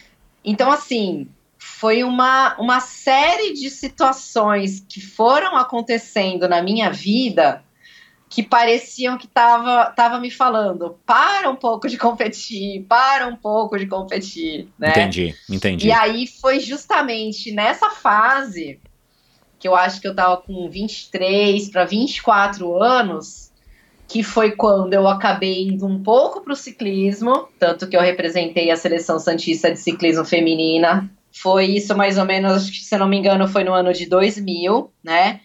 E justamente nessa época foi a época de faculdade, então eu precisei me dedicar um pouco mais aos estudos. É, logo em seguida eu conheci o Marcelo, né? Que a gente começou a namorar, depois a gente acabou casando. Então, enfim, isso é uma bifurcação que acontece na vida das pessoas, né? E principalmente da mulher, porque ela quer conquistar o seu espaço no, no mercado de trabalho, ela quer a maternidade, enfim. E aí eu acabei é, deixando de lado um pouco mais o esporte e me dedicando mais à vida pessoal e à vida profissional, né? Então, nesse período, eu acabei me afastando um pouquinho, mais decorrente, talvez, desses dois acontecimentos, que foi a cirurgia e o meu acidente treinando de bike. É, uma coisa, uma coisa levou a outra, e aí foi aquilo que eu disse até no início da, da, da apresentação. A vida acaba te puxando para um rumo que de repente você viu que você estava nessa vida normal, né? Entre aspas, é. né? Tipo, casada, depois você se tornou mãe e, e, e, e trabalhando e tal, e de repente aí que você começou a sentir falta então do esporte, né? Sim, sim. Agora conta essa história do sonho, que eu tenho curiosidade de saber como é que é através do nosso lendário mosquito. a história do sonho era a seguinte. É, num, numa época que eu tava bacana, assim, no triatlo, tava me dedicando e tudo mais, o meu técnico era ele, o José Renato Borges, mais conhecido como Mosquito. E naquela época, o Mosquito ele estava no auge dele também. Ele estava, poxa, um triatleta super bem conceituado, né, na, no amador. E ele ia muito, ele ia praticamente quase todos os anos pro, pro Ironman do Havaí, né? Eu, como era ligada com o triatlon, curtia e tudo mais, uh, além de sempre gostar muito mais de provas com distâncias maiores, apaixonada por desafio, ele, quando ele chegava do Havaí, putz, ele vinha na bagagem, assim, com inúmeras histórias, né? E aquelas histórias que ele me contava do, uh, me contava do Ironman do Havaí, nossa, enchia meus olhos de vontade de um dia ir para lá. Porque, na realidade, a distância Ironman, para mim, ela sempre foi algo de uma superação pessoal. Tanto que ela surgiu, a, a, a distância Ironman, ela surgiu de superações pessoais, né? Dos marinheiros lá do Havaí, que é quem você consegue, ah, não, eu sou melhor que você. Enfim. Então, essa história, ela, a raiz dela, ela é de uma, de uma realização, de uma superação pessoal. E eu falava para ele, né? Eu falava, ai, um dia eu tenho, quero muito ir para lá, porque não é possível. Como é que uma pessoa consegue nadar quase 4 quilômetros, depois pedalar 180 e no final correr 42? Gente, deve ser uma superação muito grande, né, para a pessoa. Que a pessoa vai ficar pensando durante esse tempo inteiro na prova? É muito legal. Eu falava, gente, é quase uma regressão. Você, dá, você vai pensar desde a época que vocês eram um feto na barriga da sua mãe. É. é muito tempo de pensamento, né? Então eu tinha essa vontade. E por outro lado, naquela época, eu já tinha perdido o meu irmão, que era o Rogério, que é o meu irmão do meio, né? Não, Ele o nome faleceu... do teu filho é homenagem ao teu irmão. Isso, é uma homenagem ao meu irmão. Meu irmão faleceu com 23 anos num acidente de moto. E, e ele era surfista, né? Ele curtia muito surfar tal. Uh, então, assim, o Havaí, obviamente, a gente sabe que tem uma ligação gigantesca com o surf, né?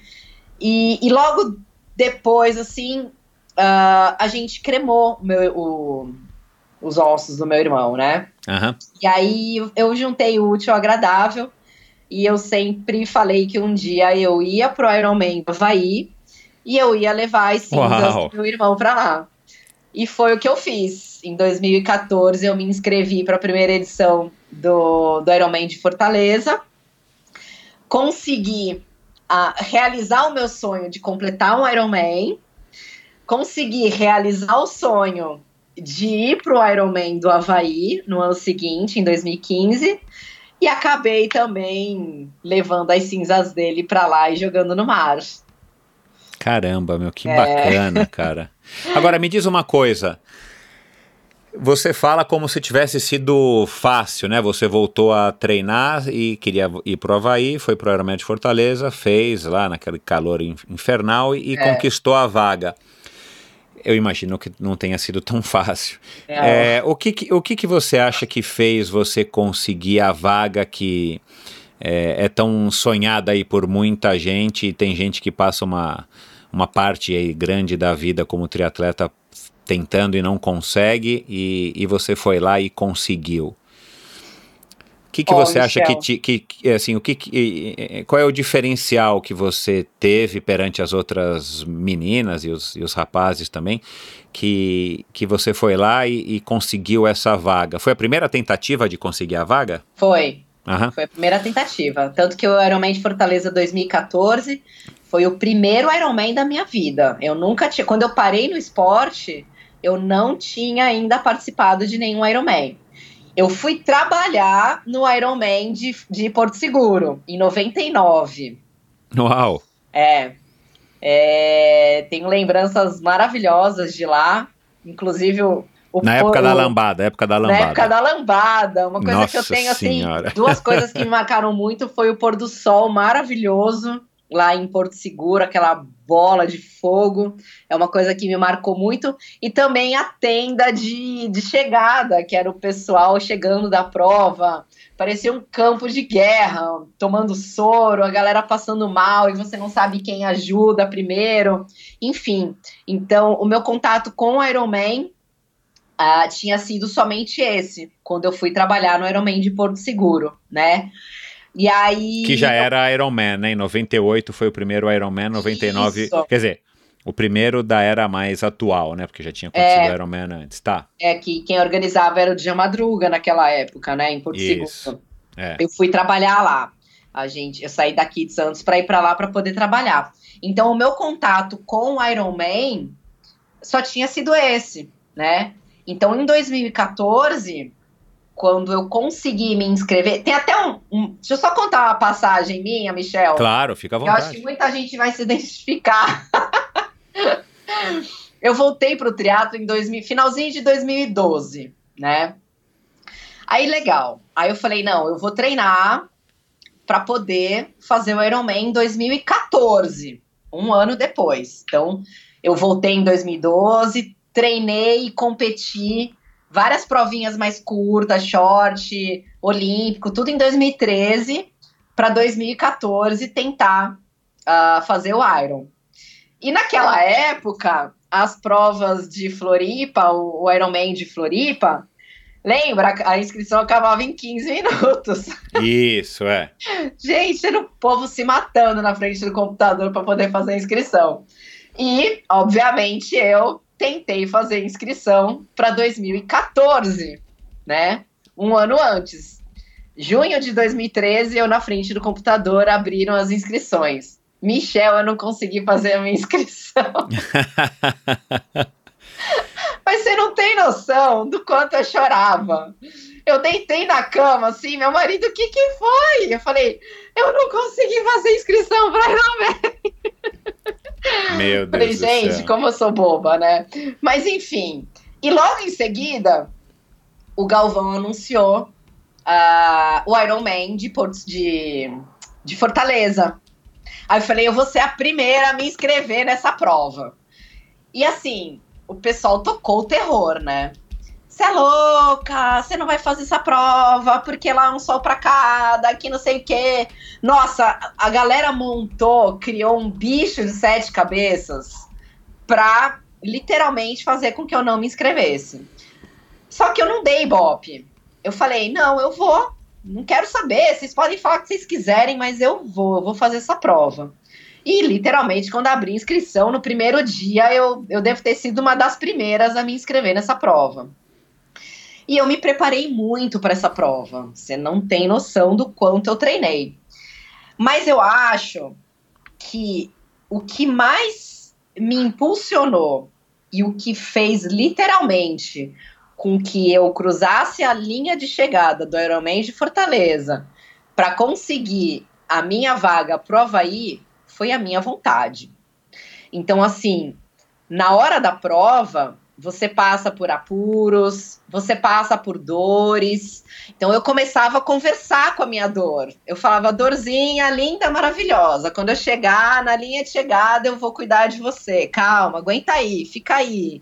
Aí na hora de um cansaço, calma, calma, eu vou chegar. Depois a gente descansa. Então eu ia conversando comigo mesma e colocava sempre à frente o Havaí. Então, assim, eu vou superar isso porque a dor passa, o sofrimento passa, o cansaço passa, mas o que não passa é aquela sua frustração e principalmente o sentimento de impotência de você não ter realizado um sonho. Tudo bem que existe horas e horas, né? Às vezes a gente fala, ah, agora não era a hora. Mas eu sabia que aquele momento era a hora e ele dependia de eu provar a minha vontade de ir pro Havaí, né? E, e foi aí que eu consegui a, a minha vaga na, na minha primeira prova de Ironman, né? Então foi literalmente a minha capacidade de superar esses contratempos, né? Poder me preparar, além de fisicamente, poder me preparar psicologicamente e mentalmente para a prova, né? E o mais importante foi a minha vontade. Foi ela que me levou até a linha de chegada. E a sensação de você completar o teu, o teu primeiro Ironman em Kona, ela foi como em comparação com a, a sensação de você finalizar o teu primeiro Ironman aí um, um ano e pouquinho antes? Olha, o Não, ano não, né? Porque Fortaleza acho que foi em novembro, né? Fortaleza foi em novembro é. de 2014. É, quase um ano, um ano, um é, ano depois, praticamente. E aí o Kona foi em outubro de 2015. É, co né? como, é que, como é que você compara as duas sensações? O primeiro Ironman da vida e o primeiro Ironman de Kona, assim, tipo, Kona foi exatamente tudo que você imaginava, né? Porque todo mundo pinta aquele cenário, é, você vai levar é. um pedaço dessa ilha para casa e aquela coisa é. toda que o americano vende muito bem. É, fala aí a tua experiência, como é que foi, Rose? Então, elas, as, as experiências elas são parecidas, porém um pouco diferentes, né? O Ironman de Fortaleza, é, ele veio uh, com uma bagagem muito grande, né? Então, que bagagem? Ela veio com uma história. Desde a época que, com 17 anos, eu ganhei minha bicicleta da minha mãe, comecei a fazer triatlon, uh, tive que parar no esporte, abrir mão do esporte em prol de ser mãe. Então aí você vai, você vai somando quanto tempo, quantos anos não vão sendo é, minados aí durante esse longo é, período, né? E a, a, minha vontade de fazer uma prova de Ironman.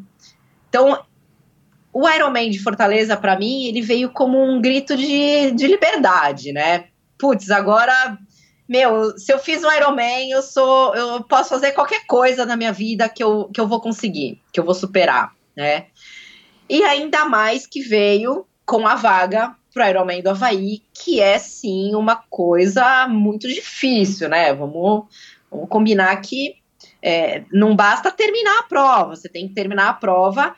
No meu caso ainda, é pior, porque você pega às vezes provas que você tem lá no start list mais de 40 mulheres para uma vaga. Não que para os homens seja fácil. Você tem ali, às vezes, uma categoria com 500 homens e 10 vagas, né? Mas, poxa, é, para você pegar ali mais 40 mulheres que estão competindo com você e ter uma vaga, eu colocava isso como um obstáculo muito grande, né?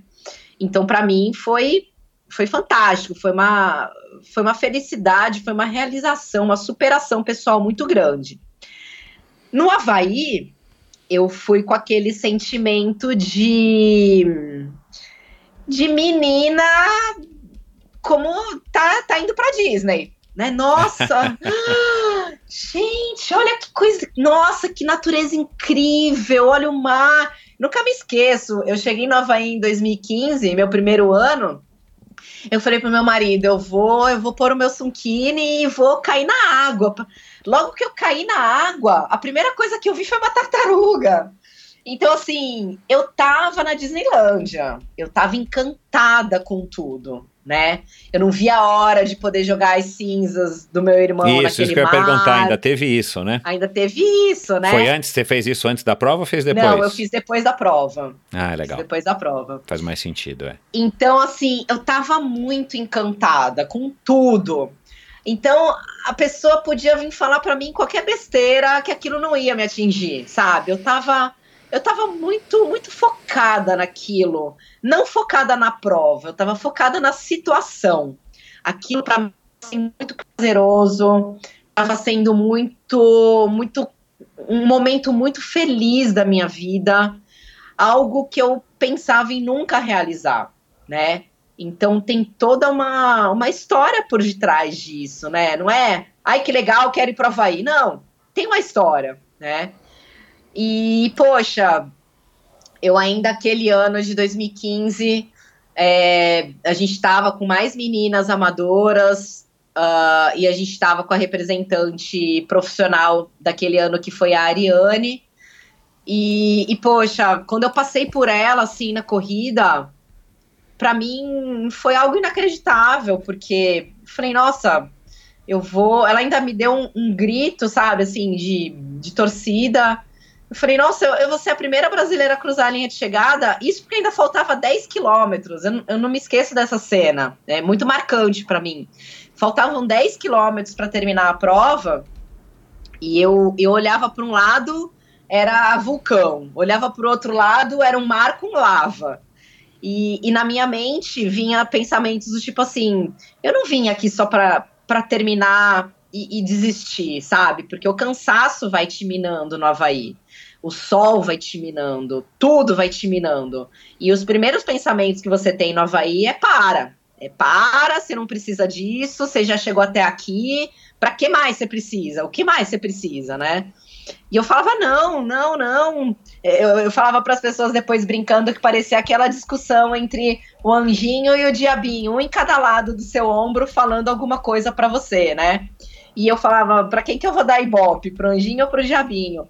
Então eu, eu, passei por aquela situação, eu falei, não, falta tão pouco, eu batalhei tanto para chegar até aqui que não é possível que eu vou desistir. Então, mais uma vez, a minha vontade de estar lá é que me fez cruzar aquela linha de chegada naquele ano. É, eu, se eu não me engano, eu fui a 11 mulher da minha categoria, que naquele ano era da 35-39, mas, poxa, é, é, é, indescritível, Michel. É, é um negócio assim que só mesmo quem passa é que sabe. Uh, eu digo quem passa, não o fato de estar no Ironman do Havaí. Eu digo quem passa porque só a gente mesmo sabe por tudo o que a gente passa para chegar até lá, né? Então, assim, não é porque eu fui a primeira brasileira que eu me vou me vangloriar pro resto da minha vida, mas é de saber por tudo que eu passei, por todos os meus treinos difíceis, por todas as minhas dificuldades, por todos os preconceitos que eu passei, e eu fui lá e terminei plena. terminei plena, terminei com uma energia muito boa, muito bacana. E é isso que me move, poder passar essa história, essa experiência de vida para as pessoas uh, e saber que eu acredito no esporte por causa disso. Então foram duas experiências parecidas, porém diferentes. Né? Mas foi muito bacana. Me diz uma coisa, o... você falou né, de um assunto que, que eu também tenho curiosidade, eu acho que é legal a gente é, expor aqui um pouco a tua opinião. Você é. falou de, de tudo que, que você passou e de fato, né? A gente passa por muitas coisas quando a gente se propõe a fazer um Ironman e ou um Race Across America, enfim, uma coisa que exige muito mais da gente do que a gente acha que a gente é capaz de, de conseguir dar.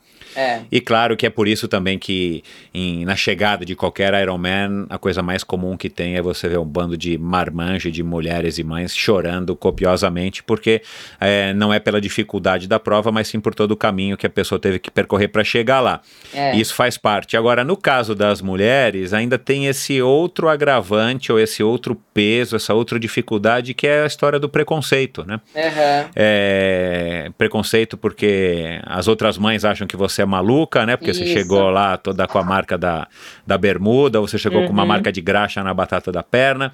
É, o- alguns homens é, é, demonstram esse preconceito, seja um motorista, seja uma pessoa na rua, enfim. É, e muitas vezes até dentro das nossas próprias famílias, com todo respeito, é, não necessariamente um marido no teu caso, mas muitas vezes um marido ou até mesmo um sogro, uma sogra, um Uhum. vô, uma avó, enfim, um primo, um irmão. Então, assim, para a mulher ainda tem esse outro agravante. Além de ser difícil para qualquer um treinar para uma prova dessas, é, É. para a mulher é mais difícil de treinar, porque tem a questão da segurança, tem a questão realmente de que muitas vezes né, você não pode andar sozinha de bicicleta num lugar porque você acha que vão, enfim. é, Mexer com você. mexer com você e tudo mais. É, e, e- e o preconceito é uma grande parte desse peso extra que a mulher carrega. É, eu acho que você vai concordar comigo.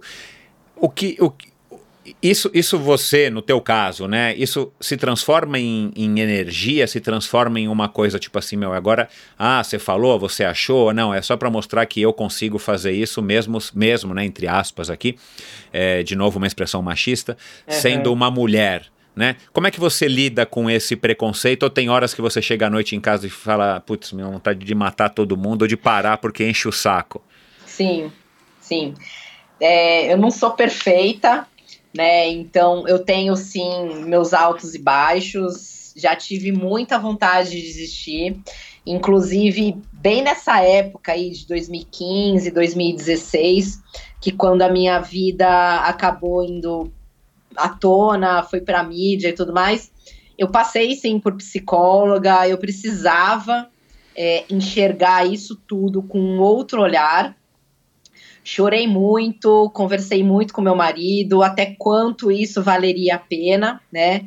Porque ah, se tem uma coisa que na época me doía, hoje eu, eu já administro um pouco melhor, mas é, se tem alguma coisa que na época me, me magoava muito, que me, faz, que me doía muito, era preconceito, né? Na realidade, o preconceito ele vinha de todos os ângulos. Ele vinha preconceito de outras mães, que na época dividiam, por exemplo, escola, classes com os meus filhos, né? Então, ah, como assim? Você tá indo para a estrada pedalar? Você é doida? Você tá abandonando seus filhos. Você tá indo para um lugar sem eles? Isso é abandono. Você não liga para os seus Olha filhos. lá, é. né? É. Ouvi muito isso. O outro preconceito também que me feria, ah, porque eu não tinha a intenção, era justamente dos homens. Ah, você tá treinando para ganhar dos homens. Falo, gente, eu, eu tô treinando para mim, não tô treinando para ganhar de homens. Se, se eu fosse viver em função disso, eu, eu ia falar que alguma coisa tá errada na minha vida. Não tô fazendo em função disso. Se eu acabei ganhando, é porque eu treinei mais e naquele dia favoreceu para mim e eu ganhei de você, pronto, né? Esse é um, foi um outro preconceito. E um outro preconceito também que me atacou muito, que me feriu muito, é o preconceito das mulheres. Porque eu nunca tive estereótipo e nem biotipo para triatlon, né? Ah, Então- porque ainda tem isso, né, cara? Oh, existe essa, muito. essa, essa, essa realidade, é, e como eu te disse, eu, eu sei muito bem, porque eu tenho três mulheres em casa, de É. que mulher com mulher, né, ela, vocês são as mais críticas de vocês mesmos, né? Isso, isso. É bem isso. Então, assim, é, eu nunca fui magra, né? Aquele, aquele biotipo slim Aham. que existe sim no triatlon. Então, eu falo que não basta ser magra, tem que ser seca, né? E, e eu nunca tive isso. Então, eu já ouvi muito, assim, coisas do tipo: nossa, olha a gordinha do triatlon. É, Ah, é? Então, Meu Deus do céu, mais uma, mais uma. Mais uma. Então, é, esses três tipos de preconceito uh, foram preconceitos que me feriram muito, que me fizeram chorar muito, que me fizeram desistir várias vezes, né?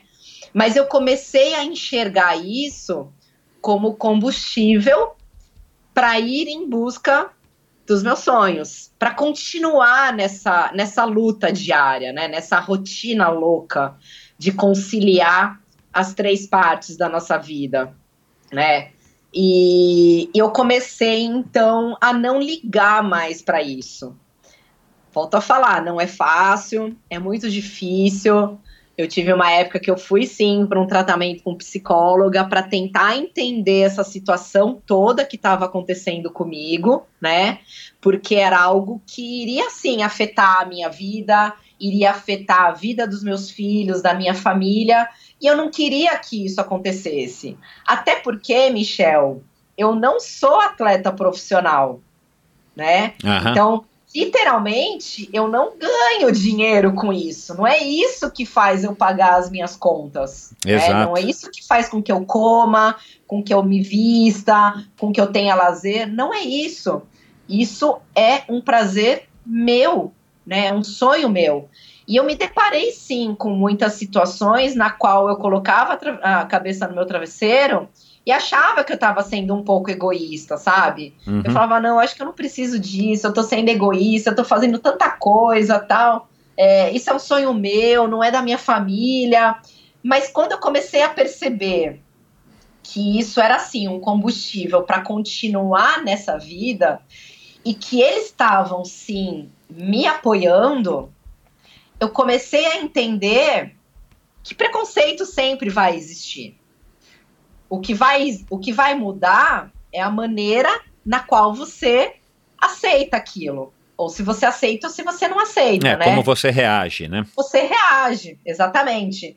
Então eu comecei a perceber que a minha vida virou uma vitrine de shopping, né? É que nem se você tiver, você e sua mulher passeando no shopping, você vai falar, nossa, que sapato feio. Ela vai falar, nossa, que sapato bonito.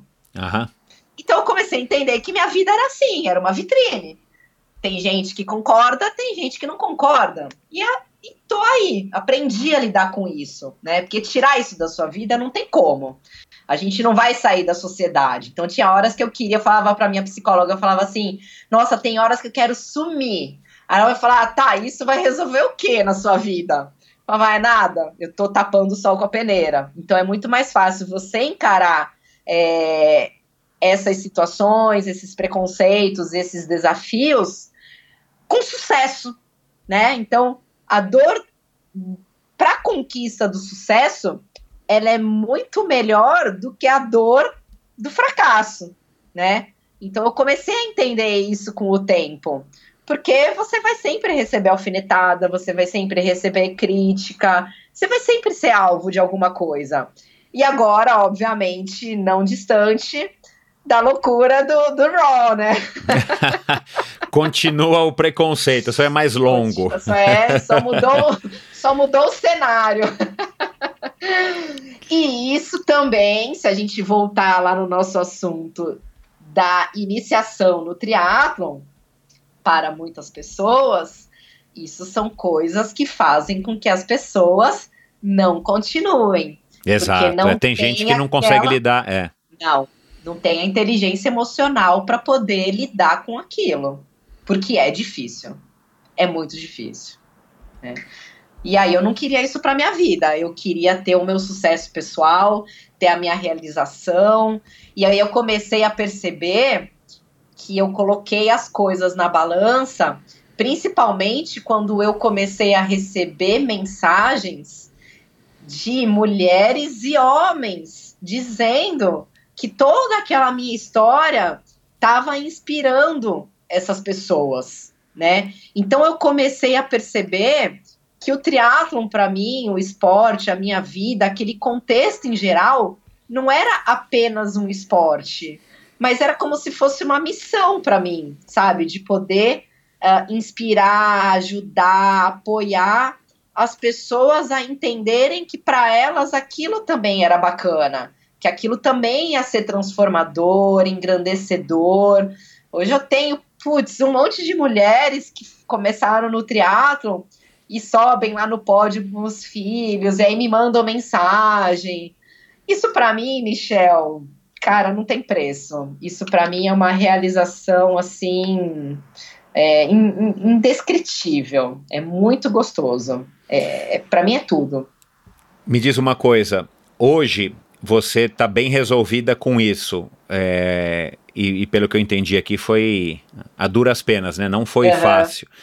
A, a idade você acha que também tem te ajudado, né? Aí a gente volta de novo àquele assunto dos 40 anos e tal, que é, que uhum. é um, um marco é, na vida de qualquer pessoa, né? Mas aí tem essa história também machista de que para as mulheres é, é, é, uma data bem importante e tal. Você acha que o fato de você hoje estar tá muito mais experiente, muito mais vivida, já ter, já ter tido essa experiência de ser mãe e uma mãe bem resolvida, isso também te ajuda a, a, lidar melhor ou ainda tem dias que você se incomoda com, com esse preconceito ou você mesmo se questiona?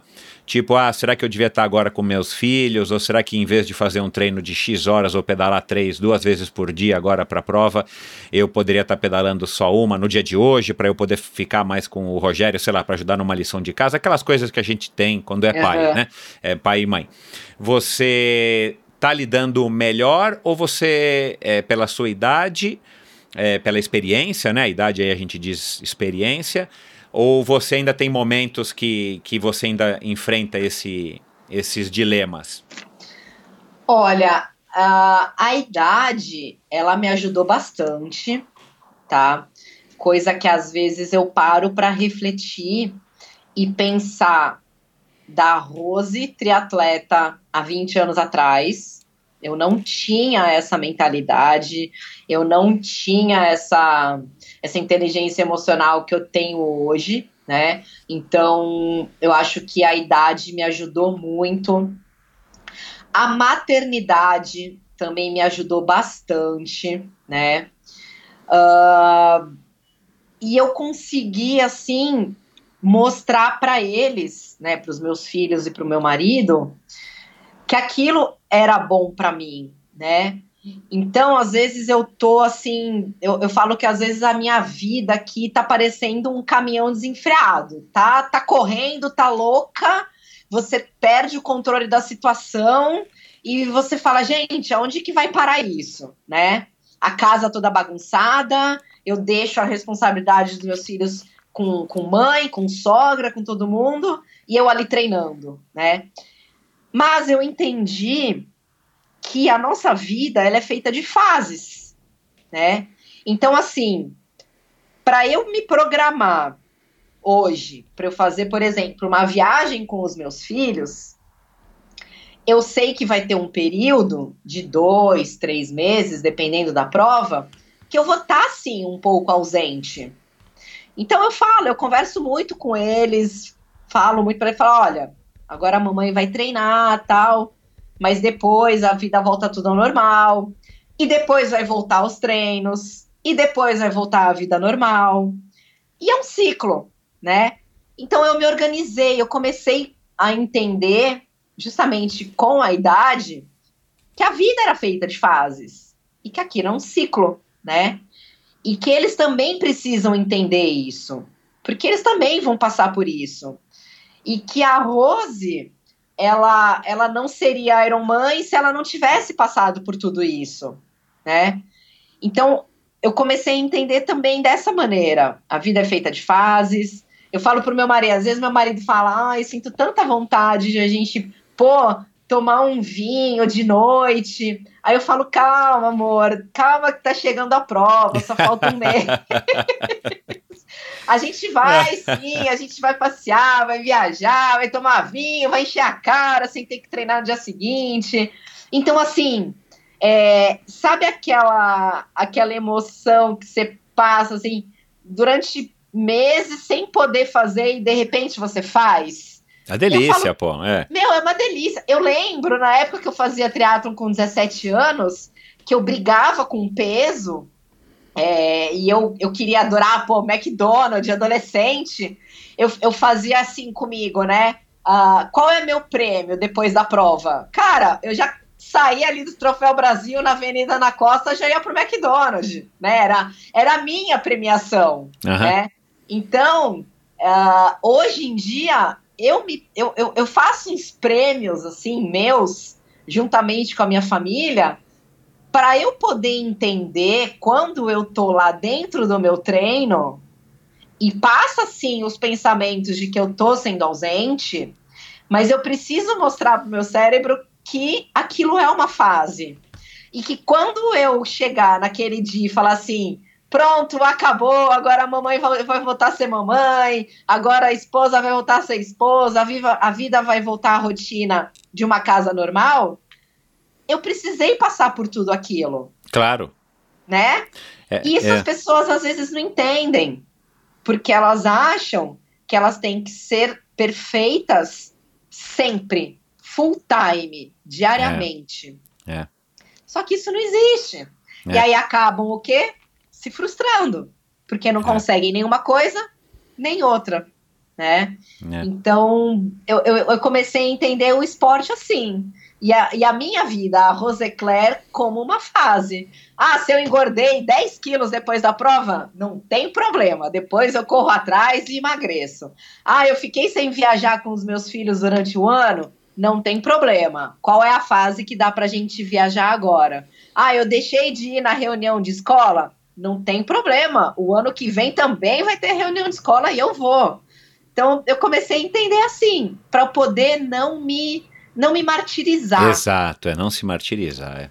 Esse é o maior problema das pessoas. Parece que as pessoas hoje em dia andam com um chicote, né? É, Qualquer coisa que fez de errado ou não deu pra fazer, tá, dá a chibatada. é. Eu não mereço, eu É. sou imperfeito, eu isso, e se frustram, né? Claro, é. Eu, eu, complementando o que você disse, eu concordo plenamente. E eu tenho aí 10 anos a mais que você, eu também aprendi já isso, já faz algum tempo. É. Mas eu gosto de dizer que, assim, a gente nunca vai conseguir atingir o equilíbrio no sentido literal da palavra. A gente vai ter que viver sempre em desequilíbrio, mas é, um É. desequilíbrio controlado. Né? É. Igual aqueles artistas lá do, do circo chinês que põem uma varetinha de bambu e um pratinho, um pires rodando em cima. Você É. tem 10 pirizinhos desse na tua vida, né? E É. a mulher tem mais do que 10. Você tem que ver qual que é o pirizinho que tá caindo. Se é o pirizinho Isso. do casamento, vou lá dar uma embalada Isso. naquele pires, vou investir no casamento. Peraí que agora Isso. o pires do triatlon vai cair. Peraí, deixa eu dar uma embalada e treinar um pouco mais pro pirizinho não cair. Agora é, É. o pires do filho, é o pires, enfim, da religião, é. E aí você vai É bem- mantendo aquele desequilíbrio, porque nunca você vai poder é, dormir na frente dos 10 pires, mas ao mesmo tempo é, você vai conseguir curtir cada pires no seu momento, é, um pouco mais um de um lado, um pouco mais o outro do outro lado, mas assim, é esse desequilíbrio harmonioso, vamos dizer assim, filosofando um Isso. pouco aqui, para É. que a gente possa viver é, em paz com a gente mesmo dentro das imperfeições do, do ser humano, né? É bem isso. E assim, até é, tratando um pouco de assunto fé, religião, isso é a minha, essa é a minha fé, isso é no que eu acredito, né? Da gente, como ser humano, ir em busca da melhoria pessoal, em busca da transformação, né?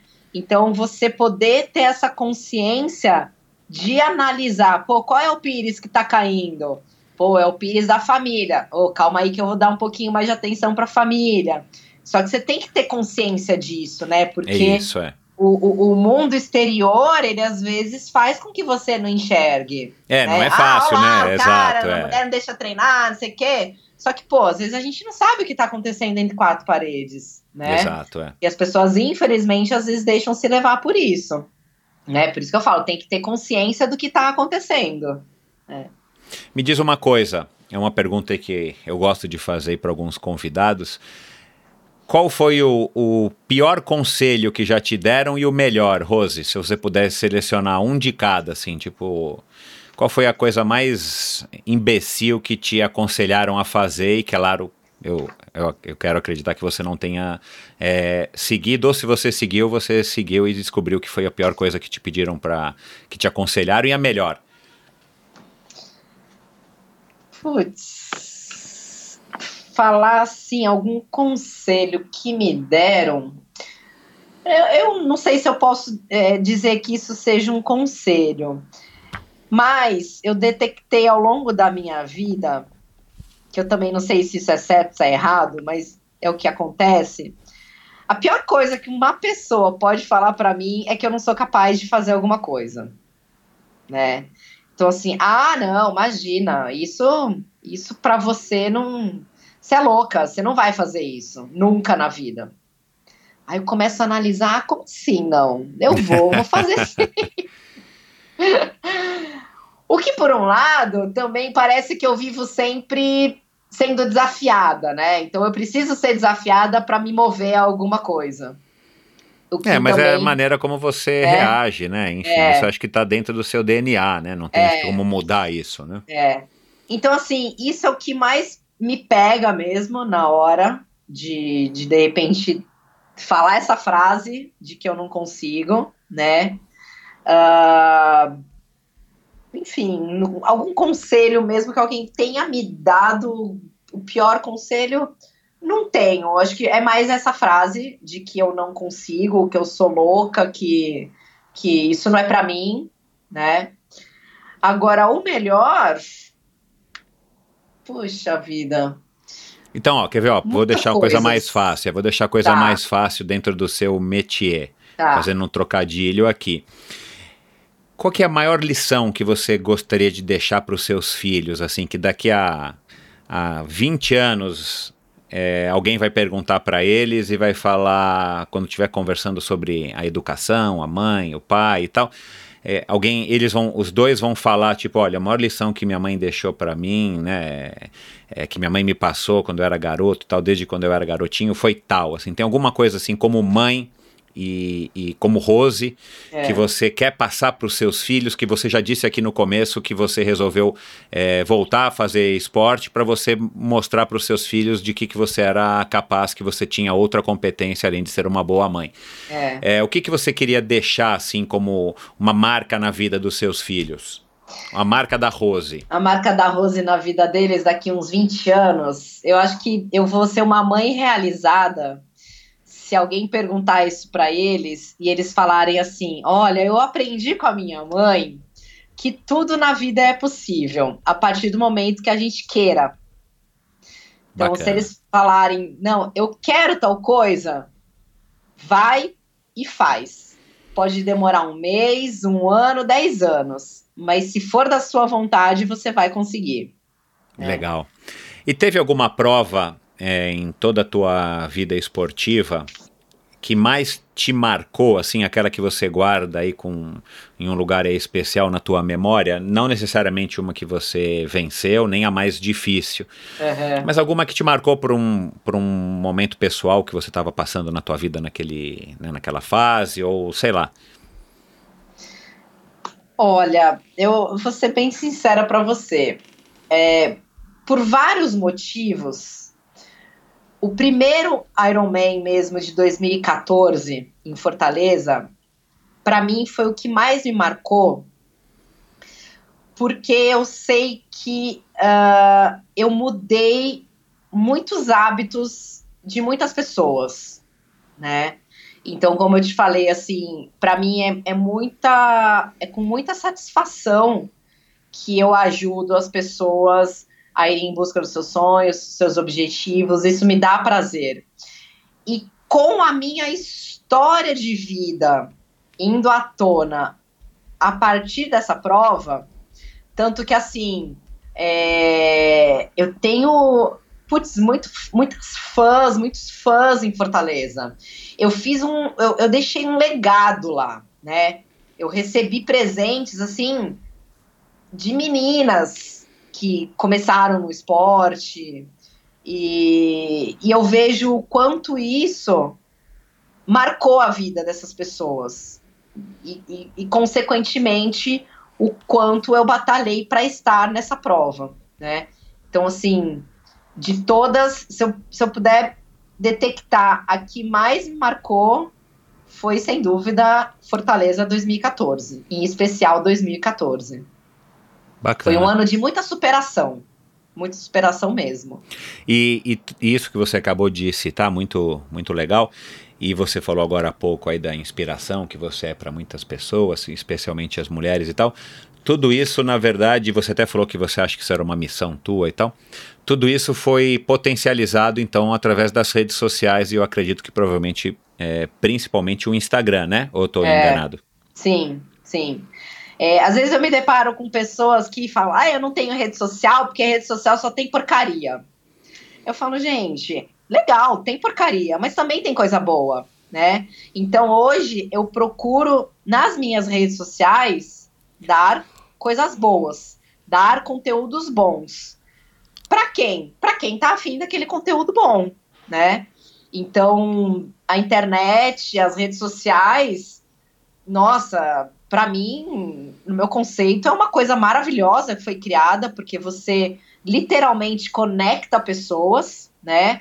Às vezes você tem ali algum problema, alguma vergonha, alguma dificuldade que você não quer compartilhar com as pessoas e que você tem a rede social para você poder falar assim: caramba, olha, isso não acontecia só comigo. Isso também está acontecendo com outras pessoas, né? Exato. Então, por que não a rede social não ser uma coisa boa? Lógico que é. E, e quer queira, quer não, a rede social, o Instagram, ela acabou ah, potencializando e mostrando um pouco mais a minha cara para as pessoas, né? E, consequentemente, inspirando mais as pessoas. Eu acredito veemente nesse potencial da rede social, independente que tenham outros, mas eu olho apenas esse, o quanto ela pode ajudar a vida de outras pessoas. E, e- então acho que aí a resposta é óbvia, né? Então foi isso que, que você sente na pele já faz alguns anos, através também das redes sociais. Foi isso que fez você ser a, a mulher mais votada aí na, na pesquisa que eu fiz no ano passado, né? Que foi daí que a gente acabou se conhecendo. Foi. Você foi o nome mais votado aí pelos, pelos internautas seguidores do Endorfina na, na nossa, na minha conta do, do Instagram, Endorfina BR. É. Eu fiz a pergunta e você foi a, a mulher eleita aí para estar contando a sua história, que finalmente agora, quase um ano depois, a gente conseguiu. Conseguimos. e o Felipe Dairel, que algumas semanas atrás também eh, teve por aqui. É. Então, é, eu acredito que é isso que você vai dizer que, que fez com que você tenha sido a, a- a amadora mais, mais lembrada pela, pelo, pelos ouvintes e as ouvintes do Endorfina. Ah, eu acho que foi. Eu fiquei assim muito feliz da, do pessoal ter me marcado lá na sua postagem. Ah, não esperava, porque a gente sabe o, que a gente tem muitas, muitas histórias muito bacanas e engrandecedoras aí no mundo do triatlon. É só a gente parar para ouvi-las, né? Eu, putz, eu sou apaixonada pela endorfina. Eu Que bom, obrigado. desde o primeiro episódio com a Fernanda Keller. E eu adoro ouvir histórias. Eu acho que sempre tem alguma coisa pra gente aprender com elas, né? Então eu fiquei super feliz da- do pessoal ter me marcado e me indicado para essa, pra essa conversa para poder mostrar um pouquinho mais da minha história, né?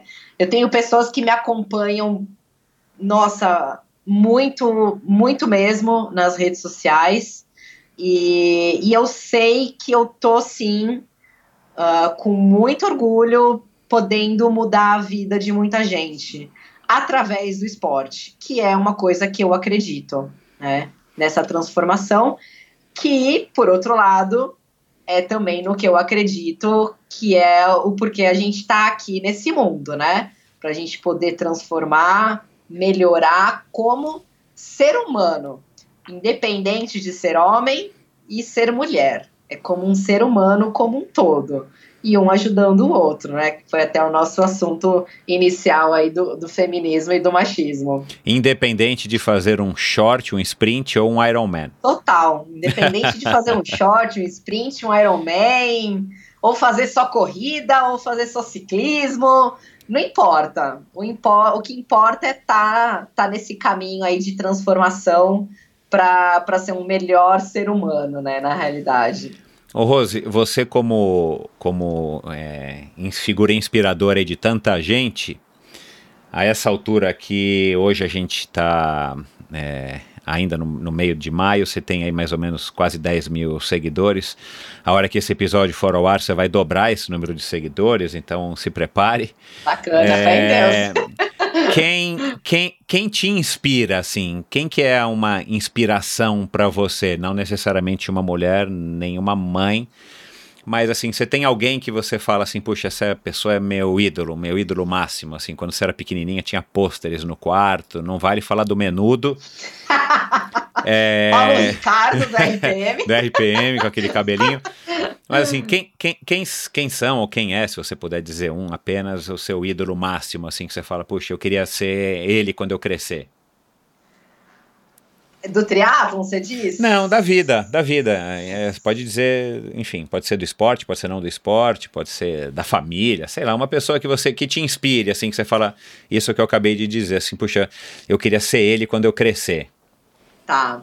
Vou, vou falar do triatlon, já que a gente está falando de triatlon, vou falar do triatlon. Não tem como negar, porque ela sempre foi uma inspiração e é para muita gente, né? A Fernanda Keller, ela, ela é uma, é uma pessoa que marcou a vida de muita gente, né? Até porque quando eu comecei no triatlon, a minha vontade maior mesmo era de ser triatleta profissional, né? Tanto que teve, acho que um ou dois anos que eu, eu larguei no profissional, no Troféu Brasil, no triatlo internacional. E para mim, estar ali competindo com ela, mesmo nem sequer passando na cabeça dela quem eu era, aqui, imagina. Para mim aquilo era era era motivador, para mim aquilo era inspirador, né?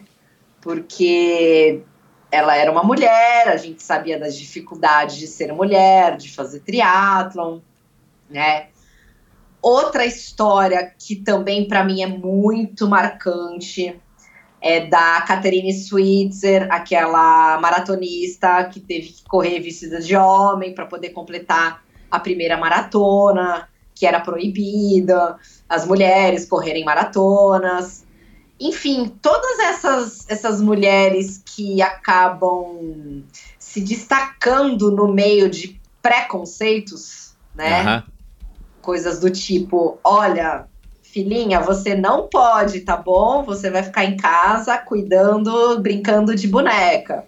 Então, todas essas mulheres corajosas que, que tiveram essa atitude de falar assim: não, eu posso, uh, eu me inspiro. Então, ela, essas duas me inspiraram desde sempre uh, a poder saber que tudo que eu tô fazendo lá na frente vai sim valer a pena, né? Porque elas mostraram para o mundo o quanto todo sofrimento, toda dor, todo preconceito valia a pena. Então elas são, são mulheres. A, a Fernanda Keller, por estar ali ao meu lado, praticamente, né, em competições, Ainda por cima brasileira, né? Ainda tem Ainda por cima outro... brasileira, né? Ainda tem esse outro handicap, é, infelizmente, é. É, brasileira. Então, mais uma dificuldade, mais um obstáculo, né? Então. Ser brasileira. Então, ela, ela sempre foi a minha inspiração. Sempre. Legal.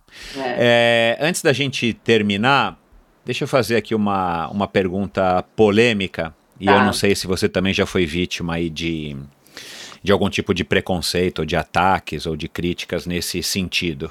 É. É, é um assunto que, que gera aí controvérsias e tal. É, eu, eu já falei a respeito disso agora, né, no, no episódio especial do Endorfina. É. Ah, tem muita gente que tem criticado ou não olha com bons olhos o fato de amadores como você hum. é, terem é, algum tipo de apoio tá. de marcas, né? É, no teu caso, você tem da Mizuno, né? Você tem Isso. da do, do, do, do, do Ricardo, da, é, da Cipo, enfim, é, da Uvex. É, como é que você, como é que você é, se defende? O que, que você tem a, a dizer a respeito disso? É, qual que é a, a, a crítica, assim, a, a, é, a crítica? Ah, Puxa, a, a marca, em vez de estar patrocinando é, com a verba que ele te dá, seja em produtos, enfim, não sei, é, um atleta profissional, é estar patrocinando você. Não que é, o atleta profissional vai ganhar necessariamente a mesma coisa que você ou qualquer outro amador. Nós estamos falando aqui de você como um exemplo. Mas esse, essa verba, esse dinheiro, esse recurso, essa atenção que eles estão dando para você poderia estar indo para um atleta profissional que eventualmente pode representar o Brasil nos Jogos Olímpicos ou pode ganhar uma medalha lá em Kona, ou enfim. O que, que você tem eh, a dizer a esse respeito?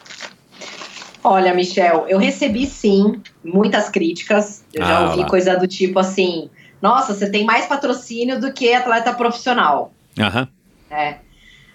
Na realidade, é, existem vários pontos a serem olhados na- nesse assunto. Né?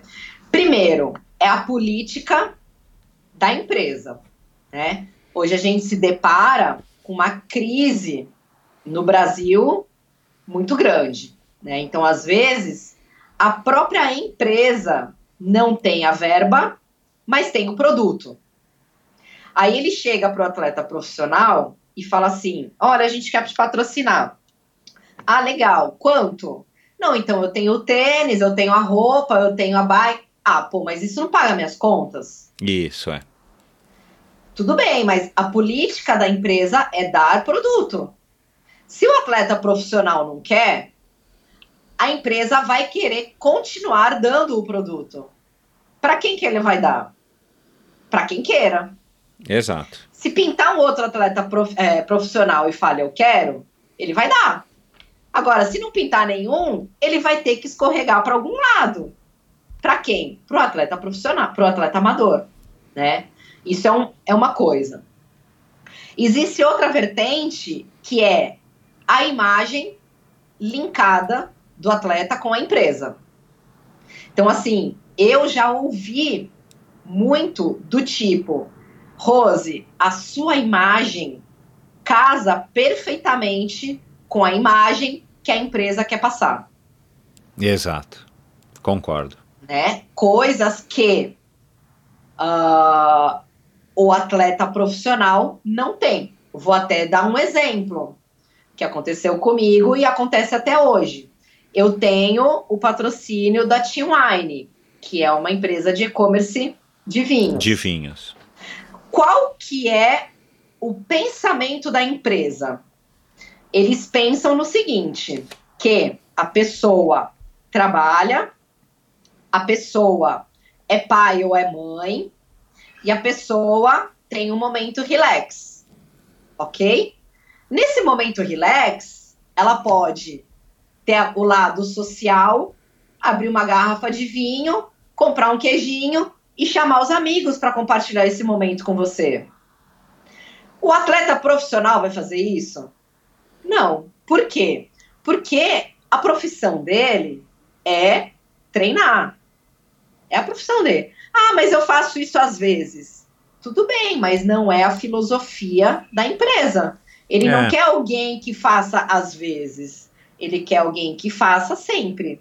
Aí foi onde eles criaram ah, esse Team Line para poder atingir quem? Os atletas amadores. É, e, e não é culpa do amador é, a estratégia da empresa, né? Se a empresa quer patrocinar você, no caso, porque você representa o que eles querem passar para o cliente, Né?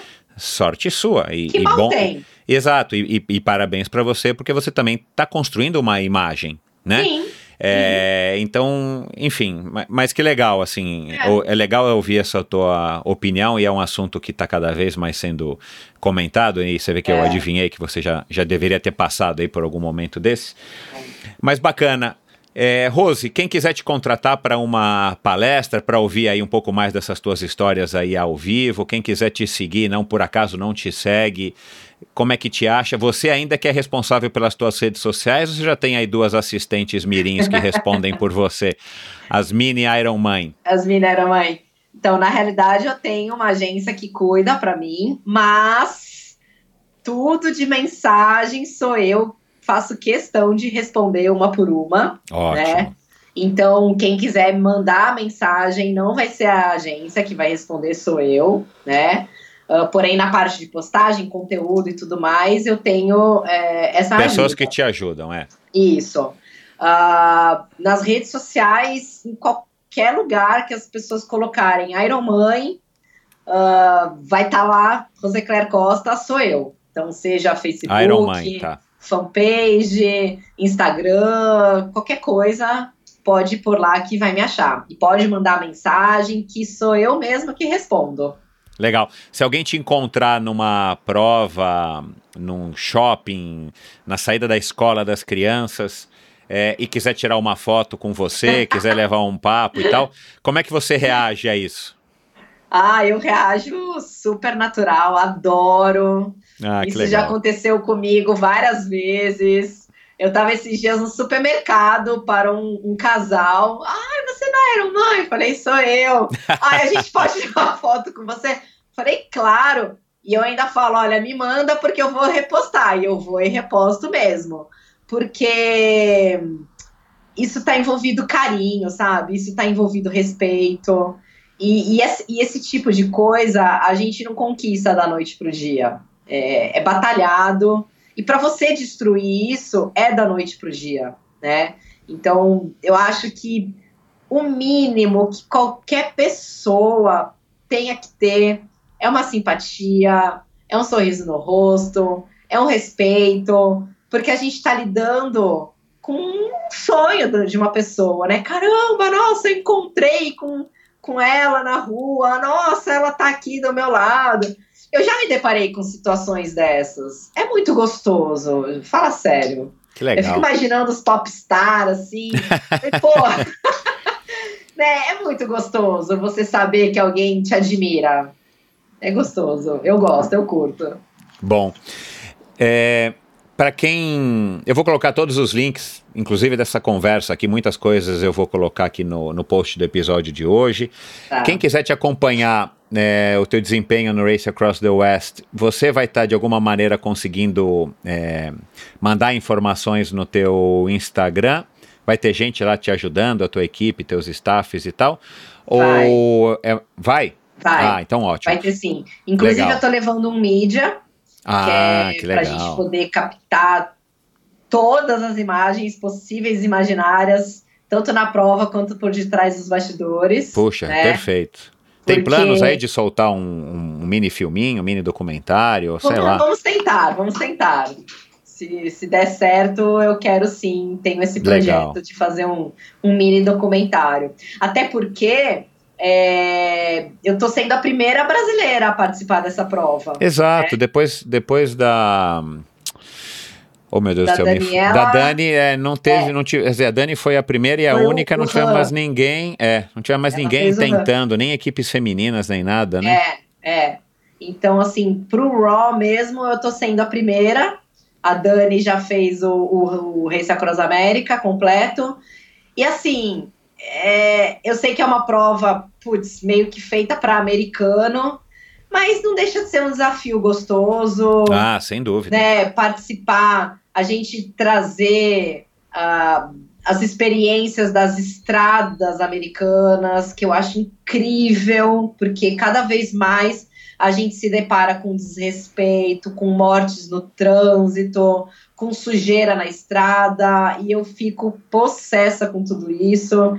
E lá eu acho que a gente, eu vou ter experiências super bacanas. Então, nada mais justo de que eu levar alguém para registrar esses momentos, né? Ah, sem dúvida. Para você Enfim. isso vai ser o máximo, é. É, e também ah, os meus staffs vão estar com o meu celular, com o celular deles, tudo, tentando ao máximo fazer live, mostrando os perrengues da prova, mostrando como é que eu tô, as dificuldades da prova, as belezas, as naturezas, enfim. Sempre que a gente puder, a gente vai vai estar mostrando sim, ah, ou ao vivo ou em vídeos depois. Legal, então vamos só contar aqui para as pessoas para que elas já anotem aí nos seus celulares é, e possam te acompanhar. Vão te acompanhar pelo teu Instagram, que é Iron Rose. Isso. É, a prova vai largar no dia 11, que é uma terça-feira, né? Você viaja agora no dia 7, que é sexta-feira, né? É, esse episódio vai ao ar no dia 6, você viaja já logo no dia seguinte. E lá no dia 11, terça-feira, você larga e a expectativa aí é de que você chegue entre o dia 13 e o dia 14 aproximadamente, é isso?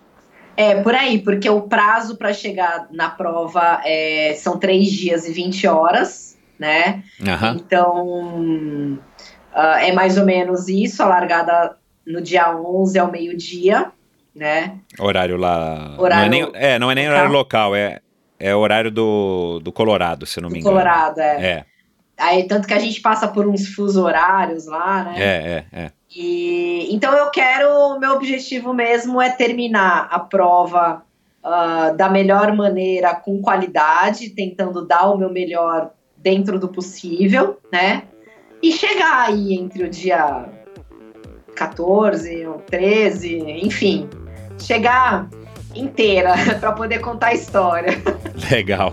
Esse é Dá- o objetivo. É, dá para acompanhar também a prova através do site do Race Across America. Eu vou colocar aqui para quem quiser seguir, dá para acompanhar aí toda a prova do Race Across America e o Race Across the West, os outros competidores, as competidoras e tal. É, eles têm o ao vivo deles lá, né? Isso é. A tua família vai, vai para chegada. O Marcelo vai durante a prova, né? Se eu não me engano, os teus meninos vão. Isso. Não, as crianças não vão, infelizmente, porque o orçamento ficou bem exprimido. E eu também estaria prejudicando principalmente a minha filha, A porque escola. hoje ela. É, além da escola, ela é federada né, na natação. E o técnico dela acho que me mata se eu levar ela pra prova. Olha lá, isso aí tem que dar, é, tem que dar o estímulo. Não vai, não vai desconcentrar a menina. né? É. E também tem todo o calendário escolar, que eles Claro, acabariam prejudicados, né? Mas o meu marido vai estar lá representando a família, meus filhos vão estar sempre torcendo por mim, porque é o que eles mais sabem fazer. E, enfim, e a, a equipe também foi escolhida a dedo. Ah, eu acho que vai ser uma vibe muito gostosa. Eu acho que vai ser incrível. Que Incrível bom. mesmo. Que bom. Boa sorte. Dá um último recado aí para os teus fãs é, que estão aí nos ouvindo. Bom, eu acho que do mesmo jeito que eu falo para os meus filhos, eu posso falar para todo mundo que quando a gente tem um sonho, quando a gente tem um objetivo, se a gente tem vontade mesmo, é essa vontade que vai fazer com que a gente conquiste, com que a gente chegue. E se não é agora, espera um pouquinho, que com certeza a hora vai chegar, porque a nossa vida é feita de fases. Então tem que ter paciência para entender, para poder se transformar. Legal, boa sorte, boa viagem, aproveite lá bastante e depois você vai contar aqui pra gente como é que foi e quais são seus próximos planos, que eu já tô curioso.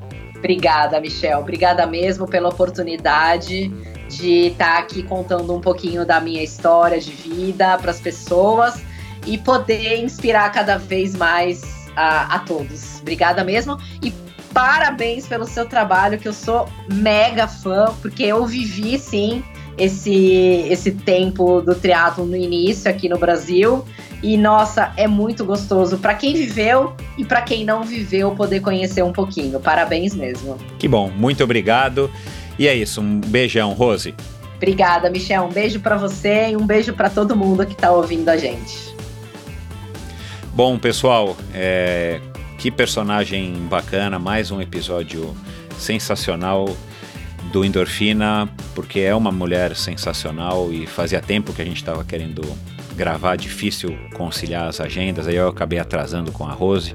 Enfim, mas finalmente mais um episódio entregue, mais um, um episódio que eu espero que inspirem, inspire vocês, mulheres e homens. Eu acho que o que a Rose aqui passou é, é super importante e a gente, homens, a gente tem que abrir o olho aí também para esse assunto aí nas nossas vidas. Infelizmente, há muito preconceito, muito machismo no Brasil. A gente tem visto isso, infelizmente, praticamente dia sim, dia não, se não todos os dias no noticiário à noite, né, de violência aí contra a mulher.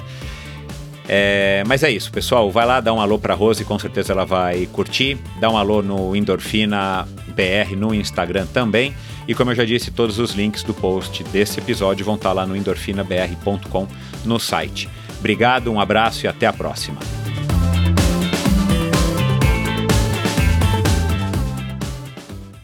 Este episódio foi um oferecimento da Probiótica. A Probiótica foi criada em 86 e foi pioneira no ramo da suplementação esportiva no Brasil.